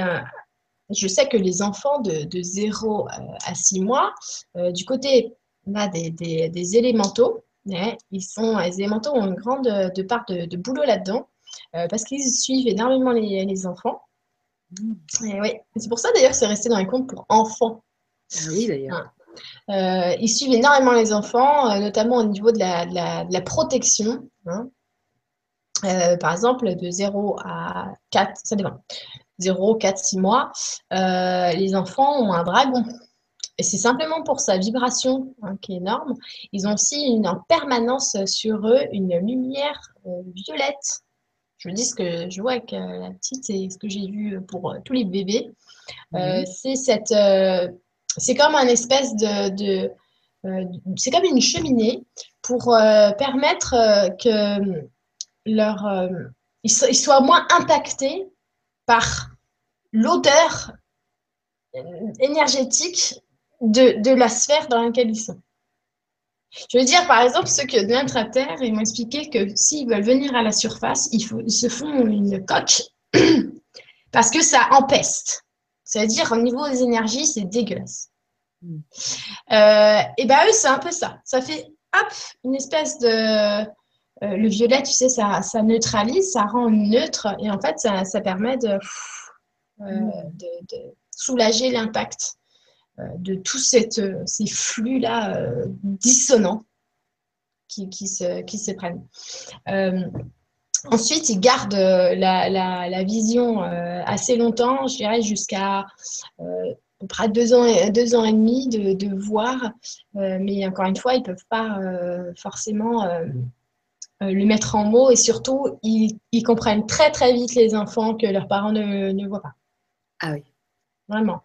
Et vu qu'ils se focalisent ensuite sur ce qu'ils ont vraiment sur la, sur la matière, c'est normal après que, que eux aussi mettent ça de côté. C'est normal, sauf pour ceux qui, ont à ça à garder à préserver pour une raison bien spécifique, mais sinon, c'est tout à fait normal. Pas grave. Une fois qu'ils vont passer la barrière des 7 ans, qu'ils vont rentrer euh, entre 7 et 14 ans, deuxième chakra, ils vont aller euh, dans, découvrir le moi. Vous vous rendez compte, c'est à ce moment-là que la passerelle se fait, que l'enfant, maintenant, il doit s'aimer lui-même, plus compter sur, que sur ses parents. Donc, ses parents, ils doivent l'amener à s'écouter. Donc, si les parents, ils s'écoutent jamais, comment vous voulez que le gamin, il est amené à s'écouter? Mais si les parents ils s'écoutent, naturellement, il va prendre le relais, il va le faire pour lui, il va rentrer dans cette période de 7 à 14 ans où il va prendre sa, responsabilité à s'aimer soi-même et à écouter le moi. Je dis pas que ça va être super simple, hein, évidemment. Mmh. Euh, et ensuite, de 14 à 21, il va rentrer dans le plexus, l'enfant. Et là, il va, euh, c'est comme on montre l'image, il, il va aller bricoler avec les outils. Donc, euh, il rentre euh, dans le, moment où il peut réaliser, tu vois, il peut aller rentrer, ça veut dire qu'il devient une prolongation, tu vois, du moi. Parce que il, avait le moi en passeur, après il a découvert le moi, et ensuite il devient une prolongation du moi. Donc le mental commence à se s'ordonner avec le moi. Mais c'est toujours hyper euh, tendu parce qu'il est en plein dans son centre émotionnel. Et donc, de 14 à 21 ans, son centre émotionnel est en ébullition aussi. Donc, même si maintenant il peut, il arrive, il fait pas des crises à se rouler par terre, il est quand même en permanence dans des tempêtes émotionnelles et il a tendance à réagir en fonction des émotions. Donc, pas forcément faire des bonnes choses au bon moment c'est normal, ça aussi. C'est une fois qu'on passe après de, 21 et qu'on part 7 à 28, qui va monter du plexus dans le cœur, d'accord? Et c'est là, souvent, on regarde bien 21 28, on a justement les peines de cœur, hein, les choses qu'on va aller régler. À chaque fois, on va régler les choses qu'on a à faire avec nos chakras. Donc de 21 à 28, ça va être euh, le cœur, ça va être les moments peut-être où on, se sent euh, ça va être notre, notre propre image sur le, sur le monde. Ça va être notre reflet qu'on va se prendre dans la tronche en permanence. Et ça, c'est vachement difficile aussi. Parce qu'on a, donc on a découvert le moi, on a, on a été euh, l'exprimer en tant qu'outil, on a le retour et on doit en fait organiser tout ça. C'est très, très, c'est un apprentissage qui est, qui est vraiment. C'est pour ça qu'on comprend qu'il ne faut pas se bourrer le crâne. Euh, non, non, on a un apprentissage qui est naturel et qui doit se faire vraiment naturellement, tu vois. Donc, quand on arrive 21 à 28, on est dans le cœur. Ensuite, on va monter, hein, euh, on va monter dans, la gorge. Et c'est pour ça que bah, quand on arrive après, parce qu'on n'est pas adulte, hein, alors je vais vous dire, on n'est même pas adulte à 60 ans. C'est juste qu'on, nous, on, dégénère, nos corps dégénèrent euh, trop vite, mais on n'est pas adulte à 60 ans. On devrait vivre. à quel âge? On devrait vivre beaucoup, beaucoup plus longtemps. Alors, je leur ai demandé à quel âge on est adulte. À partir de 80 ans. Ah, d'accord. Imagine. Ouais. Tu as une période de 0 à, 20 ans où tu as euh, justement, c'est la période où en fait tu es vraiment des choses, par exemple, à régler avec, euh, avec euh, tes parents. Tu as la période de, de, de, 20 à 40 où ça va être avec toi-même. As la période de 40 à 60 où ça va être de faire la paix avec l'ancien. avec l'ancien toi, avec tout le machin, où ça va être en fait touché à ton mental évolutif. Donc c'est à ce moment-là que tout, se synchronise. Et ensuite, 60 euh, à, 80, tu te mues dans une sagesse qui, euh, justement, tu as fait chacun des chakras, es passé par chacun des chakras. Euh, si ça, ça a été fait en équilibre, ensuite, tu passes justement dans cet équilibre et à 80 ans, tu arrives. je, dis, ça, ça me fait rire parce que dans tous les voyages que, que j'ai faits, que ce soit un intra, que ce soit avec des Vénusiens, des, des Pléiadiens, ils sont jeunes à 80 ans. C'est des jeunes. C'est des jeunes, ils sont euh, au début d'être un adulte. Et pour eux, les adultes, ils ont bien plein plus euh, d'années de, que ça. Et c'est marrant parce que tu vois, dans La Belle Verte, ils parlent d'une troisième poussée de dents. C'est vrai. Ah oui. Ah, c'est vrai. C'est ah complètement vrai. Ah ouais. Ouais, ouais. À, 80 ans? Alors, euh, c'est après. Ah, d'accord. Ils le disent l'âge. Non, c'est après. Euh, c'est 100, 110. Troisième poussée dedans. 110. Ok. Bon, bah, Imagine. la marge. Ah bah oui. Mais, mais tu vois, je veux dire, t'as vu comme on n'y est pas?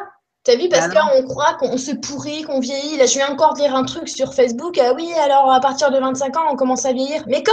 Mais n'importe quoi. Hmm. Et c'est parce que tout le monde s'accorde à dire ça que. que, que... On croit ça, quoi. Mais ouais, mais c'est un truc de fou parce qu'on le fabrique, ça, enfin, la, vieillesse. Moi, j'ai jamais été aussi jeune que maintenant. Eh, franchement, moi je, moi, je vois des photos de moi il y a 5 ans, euh, on dit je fais 10 ans de plus. Ouais, ouais c'est vrai. Tu vois, c'est. Euh... ça aussi. tu vois hmm. Ça, c'est encore une bonne nouvelle, tiens. Non, mais c'est ça, il faut qu'on reconstruise des nouvelles croyances. Non, en tout cas, voilà, il ne faut pas qu'on que pense déjà vieillir. Non, on avance dans, le, dans la transformation. Bah, c'est quand même différent. Euh, et, puis, euh, et puis, comprendre où en est euh, votre enfant, dans quel chakra il se situe. Vous allez de 0 à 7 en passant par le bas, ou alors vous voulez. vous avez mille et une façons de savoir où il en est. Il faut vraiment demander à l'intérieur de vous pour savoir où il en est. Mm. Mais en tout cas, on ne peut pas demander des capacités euh, de, voilà, qui, qui peut pas encore, qu'il n'a pas encore à, développer. Non, c'est pas possible ça. Ok, merci Lulu. Alors, euh, Angèle Katz, blog, te demande bonsoir et merci pour cette future vidéo. Comment faire face à une demande de l'enfant qui questionne sur Dieu? Sur comment voir les faits ou utiliser certains pouvoirs quand soi-même on ne sait pas quoi, on ne sait pas faire?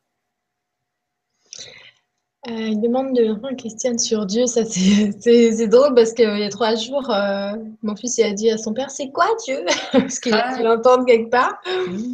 Et euh, il y, a, un truc aussi, un truc important sur le mot Dieu, justement, c'est de pouvoir euh, l'enlever de cette connotation euh, de, religion ou de gros mec qui est là-haut dans, le ciel. Donc ça, c'est important. Euh, mais il faut, ce serait bien, il faut vraiment montrer les enfants les choses qu'ils peuvent voir. Tu vois? Alors, bah Dieu, les, les regarde, les, les plantes, elles poussent. Tu vois, les plantes, il y a quelque chose qui fait qu'elles poussent. Tu vois? C'est fou quand même. Personne n'a personne a rien fait. Les plantes, elles poussent, les arbres ont poussé, les roches, elles sont apparues, c'est des minéraux. Alors, il y a tout un règne de minéraux, il y a tout un règne de végétaux, puis il y a des animaux. Tu crois que nous, on les a inventés, les animaux? Ah, Tout à coup, les animaux, ils sont arrivés.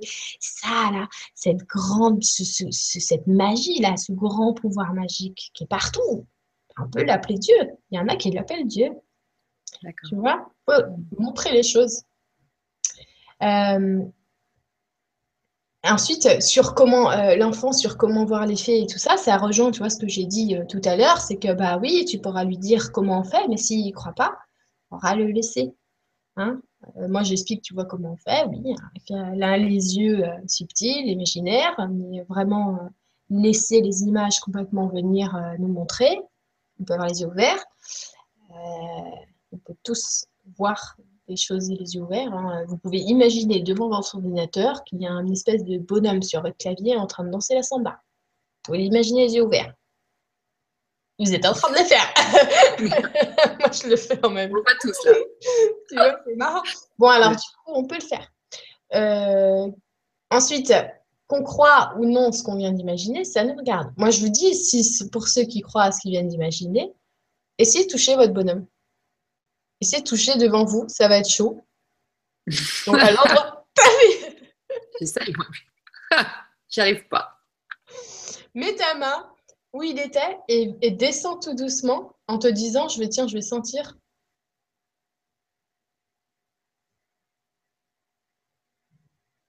Il est assez bas. Ah ouais, ouais. J'ai senti une différence de température. voilà, c'est tout ce que tu sens. Une micro-résistance ou une différence de température. Qu'est-ce que tu as fait? Tu viens, tu viens de créer quelque chose? Mm. Là, c'est pas, tu as, c'est moi, j'ai dit, imaginez ça. Ça veut dire, je vous ai demandé de créer quelque chose dans le non manifesté et vous l'avez fait. Mais ça existe, donc il est créé là dans le non manifesté, donc vous pouvez le sentir. C'est marrant. ah ouais, c'est génial. Ouais, ouais, ouais. C'est la magie en fait. C'est vrai que du coup, voir les faits, ça c'est. Après, voir les faits, tu vois, c'est, euh, ça veut dire que si on s'entraîne comme ça, on peut créer dans le non manifesté, mais on peut se laisser voir et se laisser imbiber, tu vois. Mm. Alors, on, euh, c'est, ce que, c'est ce que tu vois, j'explique aux gens quand je leur montre, euh, quand, quand je, suis avec les gens.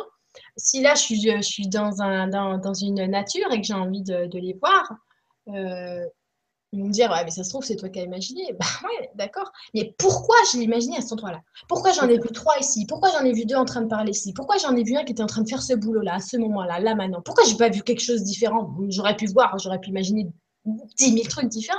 Là, j'ai vu ça. Et, et surtout quand, quand je, je, vois, par exemple, j'ai fait des ateliers où tout à coup, on a tous exactement imaginé la même chose. J'aurais montré une école euh, d'élémentaux J'aurais montré un, un, endroit où c'était euh, une école pour eux, un, truc hyper important. Et j'aurais dit, allez-y, vas-y, décrivez-moi maintenant, machin.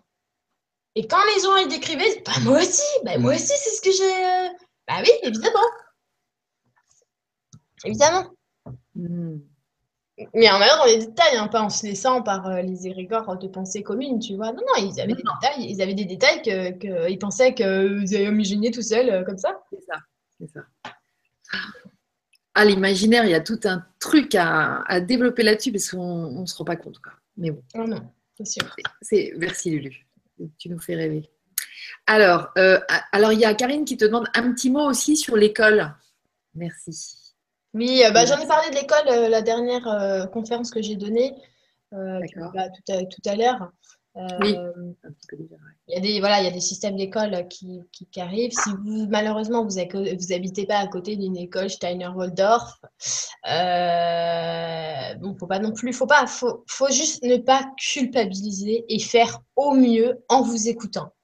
Voilà, c'est le plus important, vraiment. Excellent. Alors, Laurence, à partir de 7-8 ans, doit-on parler obligatoirement d'un au-delà d'un, alors UN euh, majuscule, d'un ailleurs pour traiter de la mort avec nos enfants qui se demandent ce qu'il se passe à ce moment-là? Moi, j'ai fait euh, avant, en fait, parce que ça dépend aussi quand l'enfant euh, demande. Finalement, il demande quand il a envie de savoir. Mmh. et c'est pareil, là, à ce moment-là, il faut s'écouter parce que euh, vous allez, euh, si vous vous écoutez, et justement, si vous travaillez votre imaginaire, vous lâchez un peu, ils vont vous donner la bonne image à, lui dire. Euh, par exemple, je lui explique euh, la mort, il n'a pas l'impression que c'est la fin, euh, il n'a pas l'impression que c'est la fin des haricots. Euh, parce que c'est toujours été. par exemple, c'est drôle parce que c'est exactement aujourd'hui qu'il m'a dit Mais, mais maman, ta grand-mère, ta grand-mère, elle est morte. je lui dis Bah, il y en a une, oui, elle est morte, ouais. ah bon Mais elle est morte comment? Alors je lui explique, tu vois. Et il me dit bah, fait quoi maintenant alors euh, Tu vois? Ah, excellent. Parce que euh, j'ai expliqué, euh, en effet, comment c'était. Parce que j'étais bien obligée d'expliquer au moment où il avait ses, ses, peurs, parce que j'ai vu qu'il y avait des choses sur les peurs nocturnes. Et les enfants, euh, ils voient, ils ressentent très bien les fantômes. Donc, j'ai dû lui expliquer euh, comment ça, ça, fonctionnait pour qu'il comprenne qui c'est qui lui casse les pieds. Hein, et pour qu'il fasse, euh, il essaye d'arriver. Alors, il y a un truc que, que, que je veux, justement, c'est bien qu'on parle de ça. C'est que du coup, je lui, ai, je lui ai expliqué pour les fantômes. Donc, ça ne veut pas dire qu'il en a pas peur. non, pour autant. Ça veut dire qu'il comprend. Tu vois, il comprend qu'il y en a qui sont là en train de d'être peut-être dans la chambre. En tout cas, il sait juste qu'il ne peut rien lui arriver de, mal parce que de toute façon, euh, ils sont invisibles, ils ne peuvent pas toucher euh, des trucs, donc euh, c'est pas possible. Qu'ils peuvent faire peut-être des petits bruits, mais alors nous, on peut en faire des bien plus gros, donc ça, c'est vraiment pas le problème.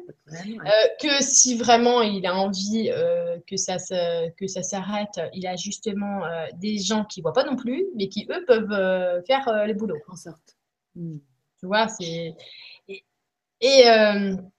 Ça amène justement à, expliquer euh, aux enfants, bah, tu vois, tu vois les gens qui écoutent pas, qui n'ont pas le secret, tu vois les gens qui n'ont pas le secret, ils n'ont tellement rien écouté que même quand ils sont morts, ils n'ont rien écouté. Eh ben ils n'ont pas pris la porte.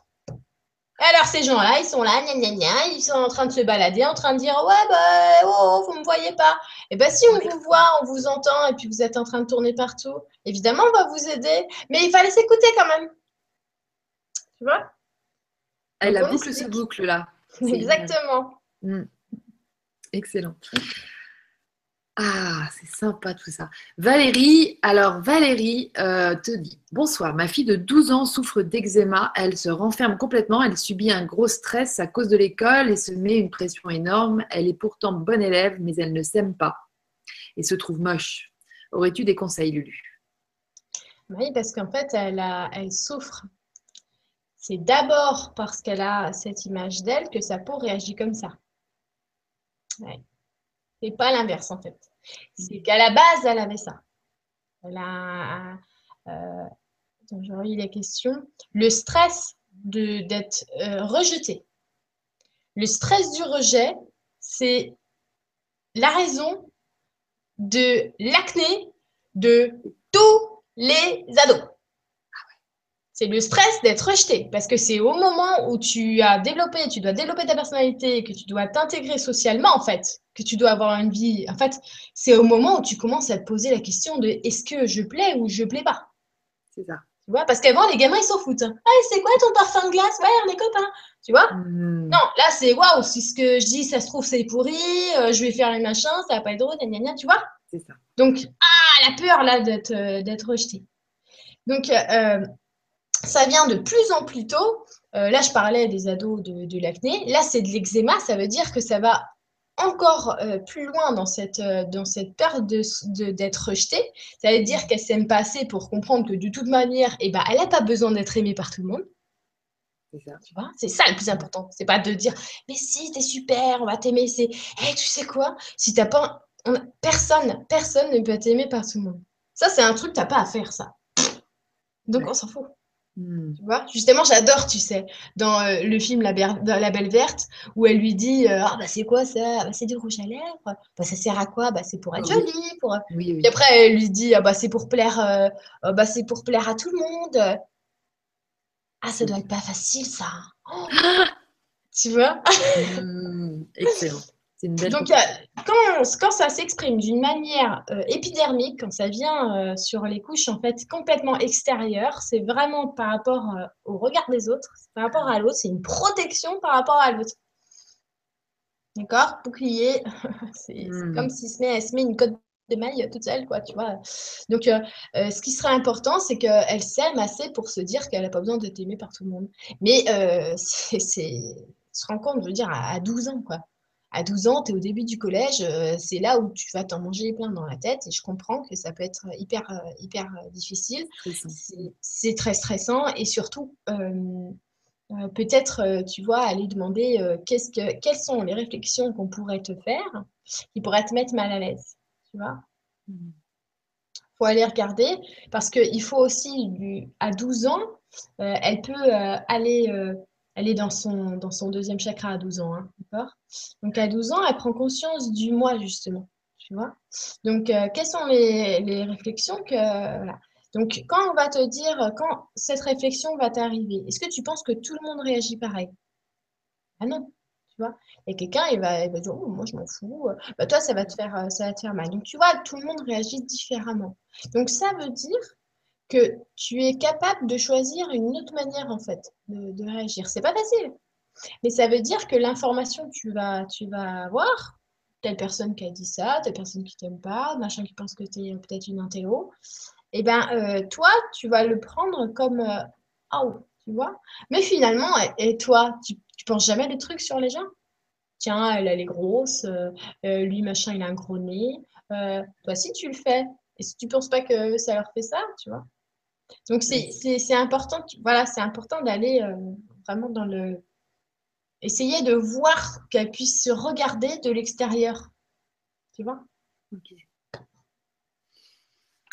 Ok, merci. Alors, l'Unicola euh, revient et te demande bonjour, comment laisser vivre mon enfant sans projeter mes peurs? euh, en fait, remonte toutes les questions qui ont plusieurs likes. Moi, ce que je vous conseillerais, si vous avez envie euh, de, vous sentir concerné, parce que je sens qu'il y en a plein qui ne vont pas être lus, c'est de liker celles qui, euh, vous branchent. Vous voudriez entendre Lulu vous répondre, parce qu'elle remonte et moi, je, vais prendre.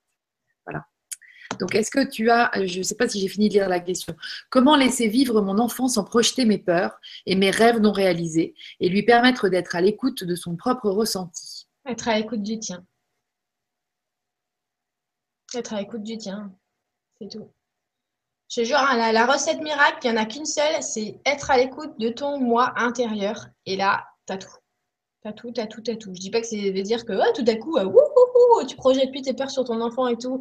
Ah non, non, arrête. Hein. Même moi qui écoute, mais vraiment, qui, qui suis, mais euh, je veux dire, je, je, n'arrête jamais. Je suis super mm. élève là-dedans. Je te jure que mm. ça m'empêche pas que j'ai une peur qui, qui est vraiment euh, hyper chiante en ce moment. C'est que j'ai toujours peur que quand Marie, mon mari prend la petite, pourtant il est en permanence avec eux, il la laisse tomber. C'est hyper chiant cette peur qui, me donne le basque là, tu vois. C'est mm. moi qui dois faire le boulot et je vraiment à chaque fois je m'écoute, je m'écoute ce qu'il va faire. Mais non, ah, pourquoi, pourquoi je, me fais cette peur? Et en fait, elle est tellement présente qu'à chaque fois, là, j'arrive, ça bloque hein, en ce moment, tu vois. C'est pas grave, c'est pas grave, je vais y arriver, j'ai persévéré, je vais pas la projeter parce que euh, quand on travaille à deux, par exemple, je, je l'ai dit euh, à Maï, euh, j'ai peur. au début, c'était fais, fais, gaffe comment tu la prends? Truc débile, truc débile quoi.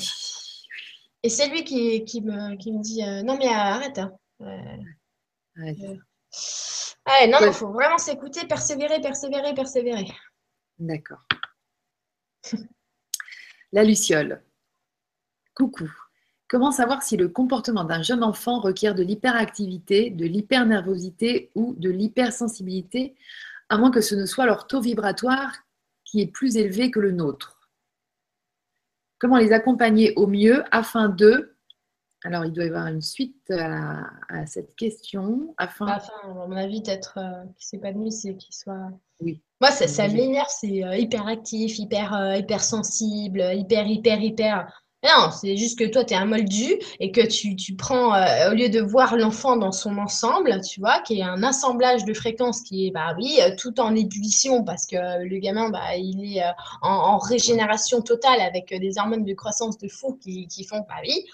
Donc, en plus, il faut regarder, je, je vous dis, hein, pour les enfants, souvent qui sont hyper actifs, hyper machin, regardez leur signe astrologique Hein, aussi, leur ascendant, c'est pas du tout euh, pour rien.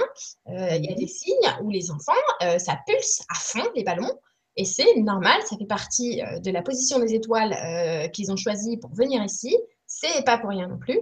Hein. Donc, au lieu de les mettre dans une case hyper machin, hyper machin, finalement, de leur coller une étiquette et leur mettre un jugement, on va essayer de temporiser. Et pour temporiser, il faut que nous-mêmes, nous soyons complètement apaisé, c'est pareil, on incarne l'émotion qu'on veut qu'ils incarnent. Ça veut dire qu'on essaye de. Pour détendre notre atmosphère, c'est nous qui devons être détendus. D'accord? Pas aller voir quelqu'un qui va nous dire Ah, votre enfant hyperactif, il court partout. Je vous promets que l'enfant, il a aussi une réserve d'énergie qui peut s'épuiser. Donc, évidemment, au bout d'un moment, il va faire dix fois le tour d'un terrain. Ne vous inquiétez pas, il va être aussi, au bout d'un moment, il va être fatigué quand même. Donc, c'est important de ne pas mettre son, son, enfant dans une case. Mais là, vraiment, euh, les signes astrologiques, je vous dis, hein, c'est vraiment important de, regarder parce que c'est on les, les comprend pas assez. Il faut les prendre en considération dans la personnalité de l'enfant. Mmh. Ok. Merci. Donc, regardez dans les étoiles aussi. Alors, euh, Muriel te dit euh, Oups, la question est partie trop tôt. J'ai l'impression que ma fille de deux ans est branchée sur mon écran mental. Souvent, en voiture, quand je pense à des trucs, elle y met des mots. J'hallucine. Non, non. Étoilé. Non, non, c'est vrai. C'est vrai. Elle n'en a pas conscience, mais euh, euh, c'est exactement ce qui se passe. Et franchement, euh, Muriel, je vais te donner un conseil. Lis le livre Je viens du soleil. Tu vas rigoler parce que le petit garçon, il explique exactement ce que tu viens de dire. Exactement ce que tu viens de dire. Et, d'ailleurs, si euh, j'avais un conseil à vous donner à, vous tous qui êtes là, franchement, quand j'ai lu, moi, Je viens du soleil, j'ai l'impression de voir ma, vie. Euh, quand il raconte tout ça, même la mère raconte, euh, je, vais vous donner le, lien du livre. Quand vous allez, quand vous allez sur, sur mon site, il y a l'association Blé. Quand vous cliquez, vous, vous tombez sur Blé, vous tombez sur le site de Blé. Et ben dans le menu à gauche, il y a marqué le livre Je viens du soleil. Il est gratuit. Il est en version PDF, je crois. Ah, franchement, si vous voulez vous faire une super lecture, euh, là, c'est vraiment super. Mm. c'est génial. Alors, Karine, maintenant, Bonsoir Lulu, je rebondis aussi sur ce que tu viens de dire. Je vois que mon fils, 3 ans, s'écoute. Il a toujours des avis, des envies très claires, mais c'est pas toujours facile à gérer dans la famille car il prend de la place. Comment trouver un équilibre? C'est ça. Exactement, je suis complètement d'accord avec toi. C'est que, euh, en fait, je te dis, à partir du moment où on est plus de 1, et eh ben, on doit trouver un point de jonction. Là, par exemple, nous, on est 4 euh, en ce moment, il faut trouver le point de jonction des 4. Et, en fait, ce point de jonction, euh, finalement, il faut qu'on le ressente à l'intérieur de nous et il faut aussi qu'il devienne visible. Ça veut dire qu'on peut se communiquer entre nous, puisqu'on n'a pas encore la faculté de hop, avoir instantanément tous ensemble, ça va venir.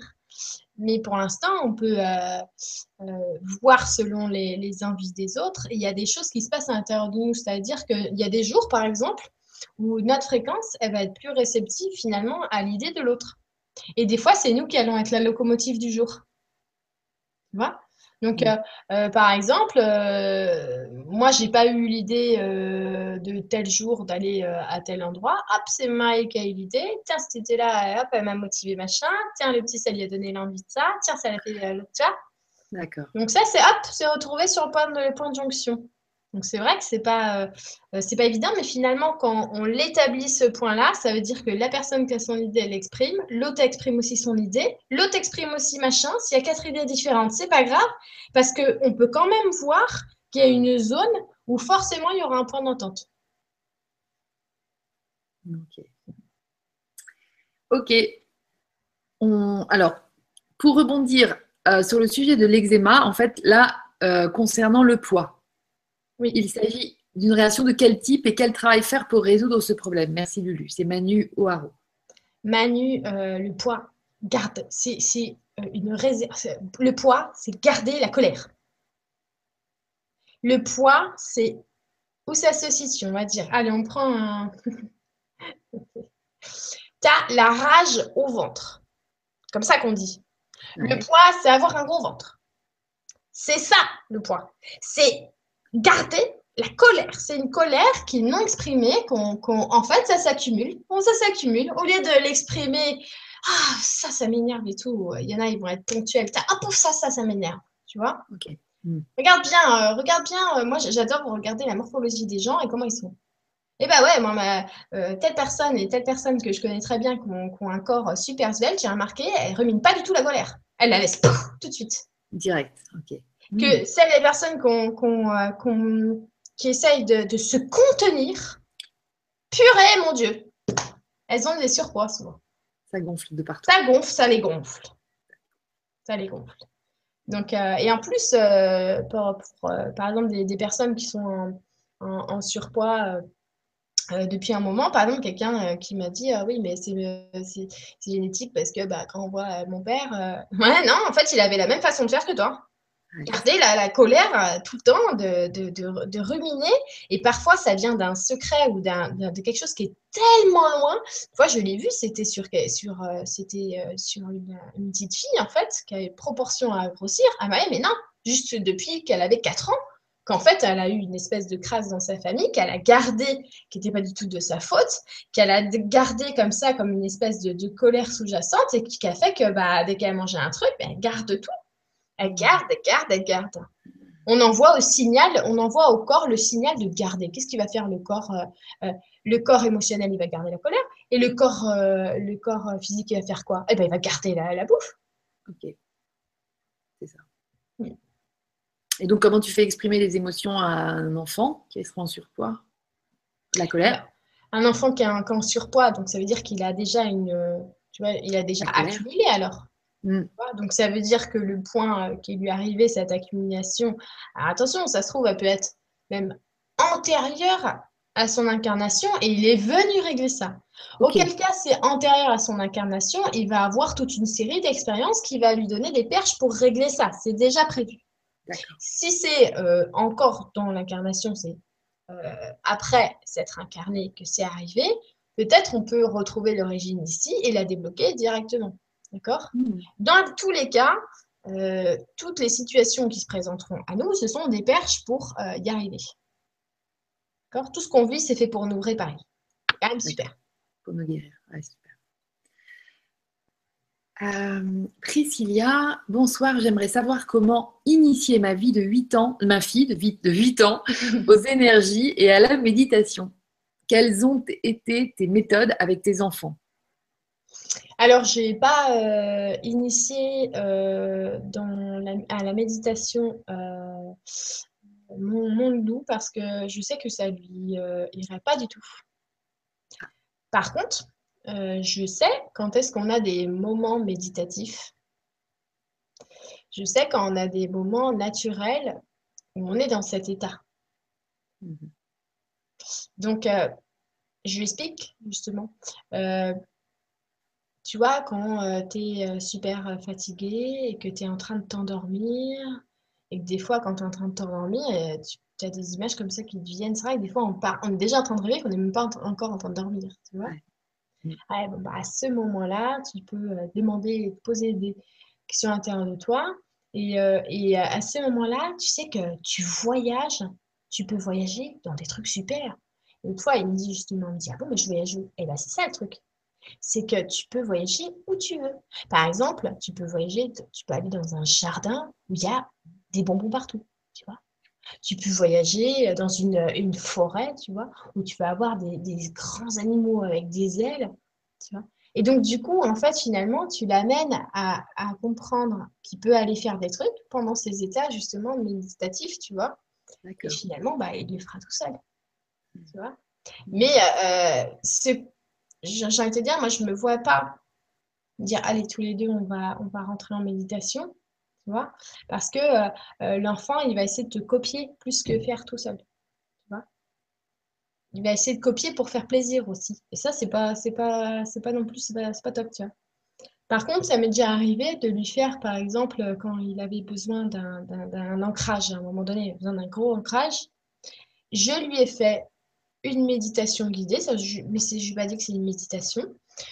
Je dis, tu t'allonges, on va aller là, vas-y, maintenant tu vas imaginer ça. Et là, dans ton corps, à cet endroit-là, tu imagines cette couleur-là, cette couleur, elle fait ça, et machin. Donc, je lui ai fait ça. J'aurais pu lui faire un soin toute seule, mais je voulais qu'il entende tout pour qu'il s'en souvienne et qu'il puisse se le faire tout seul. Tout seul. Ouais. L'autonomie. Ouais, voilà, c'est vraiment, euh, c'est vraiment ça. C'est montrer euh, comment ils peuvent, euh, comment ils sont, ils sont doués. Oui, déjà. Alors, alors merci Lulu. Amélie te, te dit bonsoir Lulu. Comment s'ajuster face à un enfant qui, a, qui un coup va avoir entité, dragon et autres, mais, mais dès qu'ensemble on essaye de partager et que je lui dis qu'il peut communiquer avec son ange gardien ou des fées, il me dit que ça n'existe pas. Merci. Exact. Voilà, c'est tout à fait normal. C'est tout à fait normal le rejet parce qu'il a son focus sur la matière et, euh, du coup, c'est important. Euh, c'est vrai qu'on voudrait, tu vois, que nos enfants, ils aient, que, que, nous, on voudrait qu'ils voient tout, finalement. Tu vois? Mais non, ils sont pas tous comme ça. Encore une fois, ça va, ça va, ça va venir, tu vois. Mais pour l'instant, il, il, faut qu'ils. Pour l'instant, ils arrivent quand même dans un monde qui a l'air d'un, qui est ancien. Tu, comprends ce que je veux dire? Donc, pour l'instant, ils sont dans, dans, le, dans, la, dans, la, dans la matière. Donc, euh, non, euh, là, euh, plus tard, après, t'inquiète pas, les canaux, ils sont jamais vraiment fermés. Hein. Faut pas croire. bah non, ils voient pas et tout. moi, c'est pareil. Il me dit qu'il ne le voit pas. Je lui dis, bah, bien sûr que tu le vois pas parce que tu, tu penses qu'il faut voir avec tes yeux. Mais moi, je t'ai dit qu'il faut le voir dans ta tête. Tu vois? Mais euh, c'est, je vais pas aller. Euh, je sais par exemple qu'il n'a pas gardé, qu'il n'a pas le même rôle que moi. Je, je, tu vois, je vais pas me, me mettre. Il euh, faut pas se comparer. Tu vois. Hmm. Faut pas, faut pas faire ça. Donc, euh, je vois ce qu'il croit et ce qu'il croit pas, mais finalement, en fait, ça ne me dérange pas. Et si euh, l'enfant est amené à te dire que ça, il n'y croit pas, c'est qu'il n'a pas envie de te le dire, mais tu es en train de le gonfler. tu vois? Non, mais moi, je n'y crois pas. Tu vois? Donc, il euh, faut le laisser. Moi, je jamais, jamais, jamais vers lui en lui disant Alors, tu sais quoi? Non, non, c'est quand, en fait, il me pose des questions. Tu vois? Par exemple, je suis en train de, moi, toute seule, regarder et faire du, travail comme ça avec du, de l'invisible et ben, me dire, qu'est-ce que tu es en train de faire, euh, maman? Ben, Je lui dis, ben, je suis en train de faire ça. Et après, s'il a envie de me poser des questions, il me pose des questions. Tu vois? Je ne fais que répondre à ces questions. C'est tout. J'essaie pas de me convaincre, du tout. Jamais. Hmm. Alors, merci, Elu. Euh, je vais prendre la question d'Émilie. Coucou Lulu, mon fils de deux ans et demi a vécu abandon et violence dans une vie antérieure. Il a une légère hémiplégie gauche et est très demandeur de notre présence et ne veut pas dormir à la sieste. Des conseils pour l'aider? Alors, euh, justement, justement euh, il est venu. Euh, Regarde, il a eu abandon et, violence, d'accord? Donc, il va faire euh, l'effet inverse, venir en fait euh, protection et, amour pour ce. Mais non. Parce que s'il a eu l'abandon et la violence, d'accord? C'est, il a perdu en fait la, la capacité à s'aimer lui-même. D'accord? Donc, s'il a perdu la capacité à s'aider lui-même, ça veut dire que dans cette vie-là, il doit rapprendre à s'aimer lui-même. Si vous faites le boulot à sa place et vous ne lui, donnez pas l'opportunité de s'aimer lui-même, on va avoir le même souci, euh, le même souci de la peur de l'abandon. Parce que s'il est amené en fait à s'aimer lui-même, il aura plus peur d'être abandonné, puisque quand on s'aime soi-même, on n'a plus peur d'être seul en fait notre amour, quand on s'aime soi-même, se porte automatiquement sur les autres. D'accord? Donc, c'est hyper important, je l'ai marqué dans la signification des âges, c'est qu'à partir euh, justement euh, de, de, 6 ans, c'est amorce à 7 ans, on est amené à faire cette bascule où c'est plus l'amour des parents qui me nourrit, c'est moi qui dois me, me donner mon amour. D'accord? Donc, c'est pas euh, lui rendre service que finalement d'être euh, toujours, toujours, toujours à, lui donner, à lui donner, à lui donner, parce que vous êtes en train de, le nourrir extérieurement et de l'empêcher de se nourrir à l'intérieur. Alors maintenant, comment on peut faire pour qu'il s'aime lui à l'intérieur? Tu vois? C'est lui expliquer comment vous vous faites. Tu vois? Ça veut dire que, ah oui, je sais que tu as passé, as vraiment, euh, du, adores passer du temps avec papa et maman, et c'est normal, mon petit cœur. Moi, bah tu vois, moi aussi j'ai des papas et maman. Et eh ben j'habite plus avec mon père et ma mère. Tu sais comment je fais? C'est que mon propre amour, je fabrique tout seul, tu vois. Alors maintenant, et j'en fabrique tellement que bah, je t'en donne, tu vois. Et maintenant, il va falloir toi aussi, tu vois. Il va falloir que, hop, toi aussi, tu vas, parce que toi, tu es, euh, tu vas devenir un, papa, tu vas devenir une maman. Euh, et ce, que tu fabriques, il faut que tu deviennes ta propre fabrique. Tu vois faut, montrer, c'est hyper important d'être euh, finalement, d'être entier. Tu vois et de ne pas être dépendant. Donc, pour enlever cette dépendance, il ne faut pas refuser d'être avec lui, tu vois, mais simplement parler de vous. Ça veut dire, non, je préfère pas que tu viennes. Non, non, non, je préfère être euh, tout seul là. Je suis très contente de te savoir euh, dans ta chambre en train de faire ça. Ça me fait, je suis, je me sens, je me sens bien quand je pense à toi qui es en train de faire ça dans ta chambre. Tu vois? Mm. Vous parlez de vos émotions euh, tout le temps au lieu de dire, par exemple, ça me ferait plaisir que tu ailles dans ta chambre. Ça non plus, c'est pas bon parce que il va le faire pour vous faire plaisir, non? Tu vois? Ah, c'est, je me sens bien à l'idée que, que tu es que tu es dans ta chambre. Et en fait, à force que vous, vous êtes transparent avec vos émotions, lui, il va l'être aussi. Et finalement, il va pouvoir gérer ses propres émotions et peut-être être moins, moins, moins accroché euh, à quelque chose qu'en fait, il n'a pas conscience. Euh, c'est important d'être. Euh, en plus, souvent, euh, les, enfants, ce qu'ils qui, qui vont développer ensuite, c'est qu'ils vont être très demandeurs à la maison, mais une fois que tu es dehors, bah non, tu n'existes plus. Et puis, tu vois, parce que non, ils ne veulent pas voir que. Donc, c'est quelque part qu'ils ont conscience, en fait, que tiens, ils en ont besoin, tu vois. Mais non, à l'extérieur. Donc, c'est pour ça que c'est important pour pas qu'il y ait ce décalage, tu vois. Pour pas qu'il y ait cette, cette dépendance. Oui, tout à fait. Mais euh, par contre, je vais dire un truc, il dit c'est c'est vraiment l'étape la plus difficile, c'est celle-là. Hein. Franchement, de d'amener un enfant à s'aimer, euh, je bah dirais que c'est l'étape la plus difficile parce que le nombre de parents qui s'aiment pas, je vois pas comment ils peuvent faire pour amener l'enfant à s'aimer. Évidemment que c'est euh, un sacerdoce de, fou. Bah Aimez-vous, aimez, commencez-vous à vous aimer vraiment. Je vous jure que votre enfant, il va faire pareil. Hmm. On va prendre une tête, une dernière euh, question, Lydie, parce que je ne veux pas te. Très bien. Tu as passé une journée, euh, une grande journée, un grand week-end. C'était un grand week-end aujourd'hui. Ben non, mais je ne m'ennuie pas du tout, c'est passionnant. Mais effectivement, tu avais dit que ça durerait deux heures. Je pense qu'on s'approche, même si, avec notre légère. Ouais, et puis surtout, j'aime bien parce qu'on a eu pas mal de, questions, euh, tu vois. tout à fait. des points essentiels et tout ça, je trouve ça, je trouve ça vraiment bien. Tout à fait. Là, je vais, je vais remonter tout en haut, voir celle qui, apparaît. Euh, voilà. Bah, est-ce que Lulu a entendu parler des écoles Steiner, Waldorf, Waldorf? Ces écoles se rapprochent-elles de la vision des écoles de la nouvelle terre, du nouveau monde? Point d'interrogation. Merci et bisous. C'est Letty. Oui, Letty, d'ailleurs, j'en parle dans la dernière conférence que j'ai faite avec Lydie, qui est, euh, disponible euh, gratuitement. Moi, personnellement, euh, mon fils va intégrer une école Steiner, euh, toute petite école avec euh, il y a 11 nationalités dans, dans l'école, juste à, côté. Je suis, je, suis, je suis, très, très heureuse. C'est ce que j'avais vraiment demandé profondément. Ah, donc, elle, c'est quelque chose que, qui, qui, me, qui me parle beaucoup. Je sais qu'elle existe depuis 75 ans, cette pédagogie. Euh, et ensuite, j'adore la relation de confiance qu'on fait avec euh, son, son, professeur, qui est plus comme un grand frère finalement. Quoi. Mhm. j'adore le fait qu'il n'y a pas de compétition parce qu'il n'y a pas de notes. Tu n'es pas là pour euh, être le meilleur, surtout, c'est écraser les autres, tu es là pour toi. ça, je, je, trouve ça formidable. Je sais par exemple en Suisse, beaucoup, beaucoup d'écoles comme ça.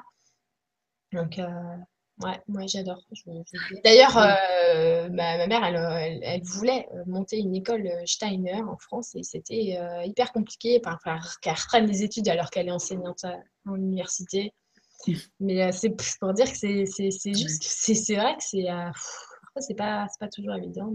C'est pas toujours en tout cas, pour ceux qui mettent les, enfants dans les écoles, on va dire, traditionnelles malheureusement en France, ne, ne culpabilisez pas, s'il vous plaît. Euh, essayez simplement euh, de comprendre dans quel état ils peuvent être en sortant de l'école, les enfants. Hein, quand on a le cul assis sur une chaise à se prendre des réflexions et avoir des. je trouvais ça dingue qu'à deux ans et demi, parce qu'il a fait de la primaire, mon fils, bon, pas très longtemps, à deux ans et demi, il revient avec des smileys. Tu sais, la prof, elle met un smiley qui sourit, un smiley qui fait la gueule. Ah bah super Mais, mais c'est horrible hmm. Franchement, je trouve ça aberrant. Quoi. Donc, faut, faut, voilà, il s'en prend euh, dans la tête, comme vous pouvez vous en prendre par exemple si vous êtes dans un travail. Il euh, faut, faut, euh, faut, relativiser. Hein. Et puis c'est vrai que tu, tu, tu, décris bien le professeur un peu grand frère et qui va apprendre à l'enfant à s'aimer. Pour boucler la boucle, c'est c'est ça le but aussi, sans doute un petit peu de l'école. Mais... Franchement, le but de, de... Là, si je peux finir là-dessus, je veux dire,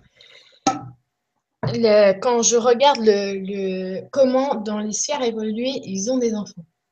D'accord? Déjà, tous les, gens ne sont pas amenés à avoir des enfants. Ça, c'est pas une finalité, pas du tout. Il y a des couples, donc il y a déjà des entités qui se mettent en couple, qui décident de se mettre en couple. Ensuite, parmi eux, il y en a qui décident euh, d'avoir le, de, participer à cette aventure-là, d'avoir des enfants. Je vous promets qu'ils sont formés, euh, ils savent très bien dans quelle aventure ils vont s'engager avant de le faire. Euh, tout le monde n'a pas le droit euh, de s'engager comme ça. Euh, je, sais que ça peut paraître bizarre ce que je vais dire, mais moi je trouve ça super chelou qu'on a, on a besoin d'un permis pour une voiture et même pas pour avoir un enfant, pour adopter un animal. C'est un truc de malade. On n'apprend même pas à changer une couche à l'école. Il faudrait que, bah, on a un enfant comme ça, bah oui, c'est comme ça, c'est la vie. Non. Je suis, désolée, dans une, dans une civilisation qui a évolué, et si vraiment on a conscience des choses, c'est pas comme ça. C'est pas comme ça. Donc, en tout cas, sur euh, ces, sphères-là, eh ben, ceux qui veulent vraiment, qui montrent euh, la volonté d'avoir euh, les enfants, ils passent en fait des, des c'est pas des tests, mais c'est des aptitudes en fait qu'ils apprennent à développer. Et puis ils signent vraiment très souvent, parce que ça, diffère un petit peu de sphère à, une autre sphère, mais très souvent euh, ils sont complètement, euh, complètement, ils signent pour être complètement dévoués à leur enfant sur une, sur une période de très courte, c'est au tout début. Au vraiment les premières années de l'enfant, et eh ben, l'enfant est complètement immergé avec les parents et les parents sont, sont, euh, sont dans le passage de voilà le passage mmh. les transmetteurs d'amour et les transmetteurs c'est vraiment vraiment leur, leur fonction Ensuite, après, c'est vachement, vachement bien fait souvent parce que quand c'est euh, le moment où euh, ils doivent consulter leur moi, donc on va dire après euh, les, tu vois, entre 6, 7, 14 ans, et bien souvent, ce que j'ai remarqué sur ces sphères, c'est qu'il y a des structures. Alors là, c'est vraiment mais super, c'est que ce n'est plus aux parents de faire tout le travail parce que c'est quand même un travail qui est très, très, très important puisque c'est au moment où ils doivent écoutez le moi, tu sais, le deuxième chakra. Bon, et eh ben ils sont en fait dans des, euh, il y a des structures qui sont spécialisées avec euh, des, euh, des personnes qui sont mais des vrais maîtres, je te jure, des, des, les plus sages que tu peux, ils les mettent, les, les, les sages les plus évolués, ils les mettent en contact avec ces enfants-là. Et c'est là qu'ils vont aller trouver l'écho du moi. Tu te rends compte? Évidemment, mais c'est tellement logique, franchement, je te jure. Et c'est là qu'ils vont aller. Euh, donc, les, après, les, les parents, ils ont plus un rôle d'accompagnateur, tu vois. Parce que l'enfant, il est encore un peu petit, il est dans cette euh, truc-là, et il a les meilleurs maîtres, tu te rends compte, pour. Euh, et ensuite, une fois qu'il a, il a passé ça, très souvent, eh bien, l'enfant, il est amené, donc, du coup, à s'insérer dans une communauté. Parce qu'il commence, en fait, pas à devenir adulte, mais à devoir prendre une, une sa place. Sa place, en mmh. fait, tu vois, trouver sa place. donc, oui, et bien à ce moment-là, très souvent, ils sont même plus, ils vivent même plus euh, chez euh, les parents. Mais pour les parents, je vous jure, c'est pas du tout un truc traumatisant. Euh, les parents sont super conscients de tout ça et les parents aiment chaque enfant comme le sien, vraiment. Et du coup, ils vivent souvent pour leur place, ils vivent les enfants avec des enfants de leur âge. Ils sont toujours euh, avec euh, une surveillance hyper euh, bienveillante, mais c'est parce qu'ils sont amenés à prendre leurs responsabilités et à, aller ce mois-là, à les mettre en pratique en fait, ce qu'ils écoutent de ce mois-là. Tu vois.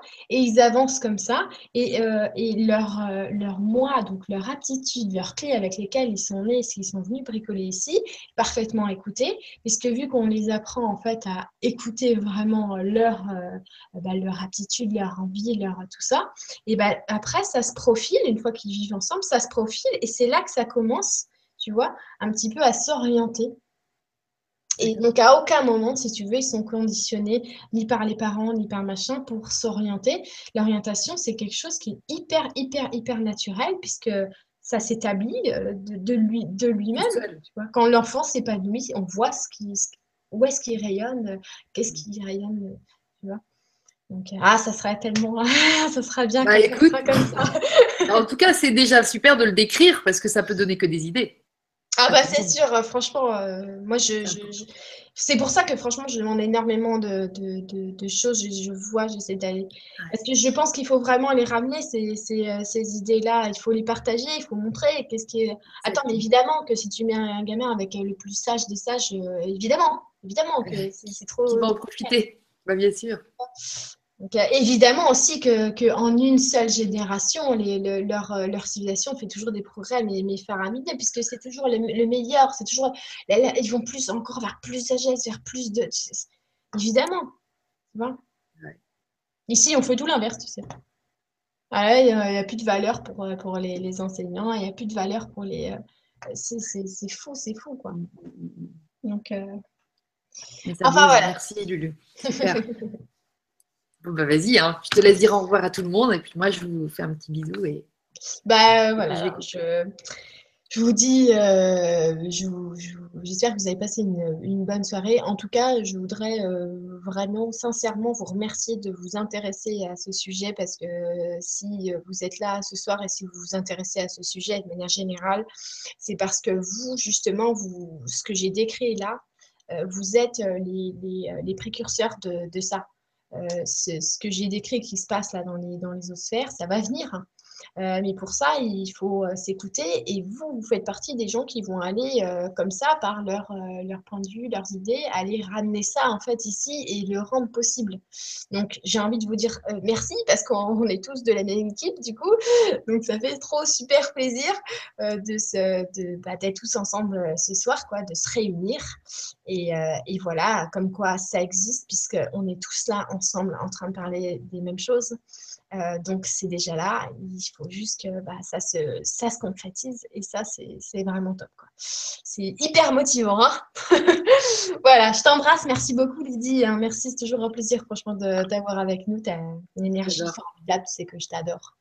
Ah, moi aussi je t'adore ma petite Lulu et je vous adore tous. Tous les gens présents aussi parce que c'est vrai que tu as raison, c'est c'est une belle équipe. Gros bisous à tout le monde. Salut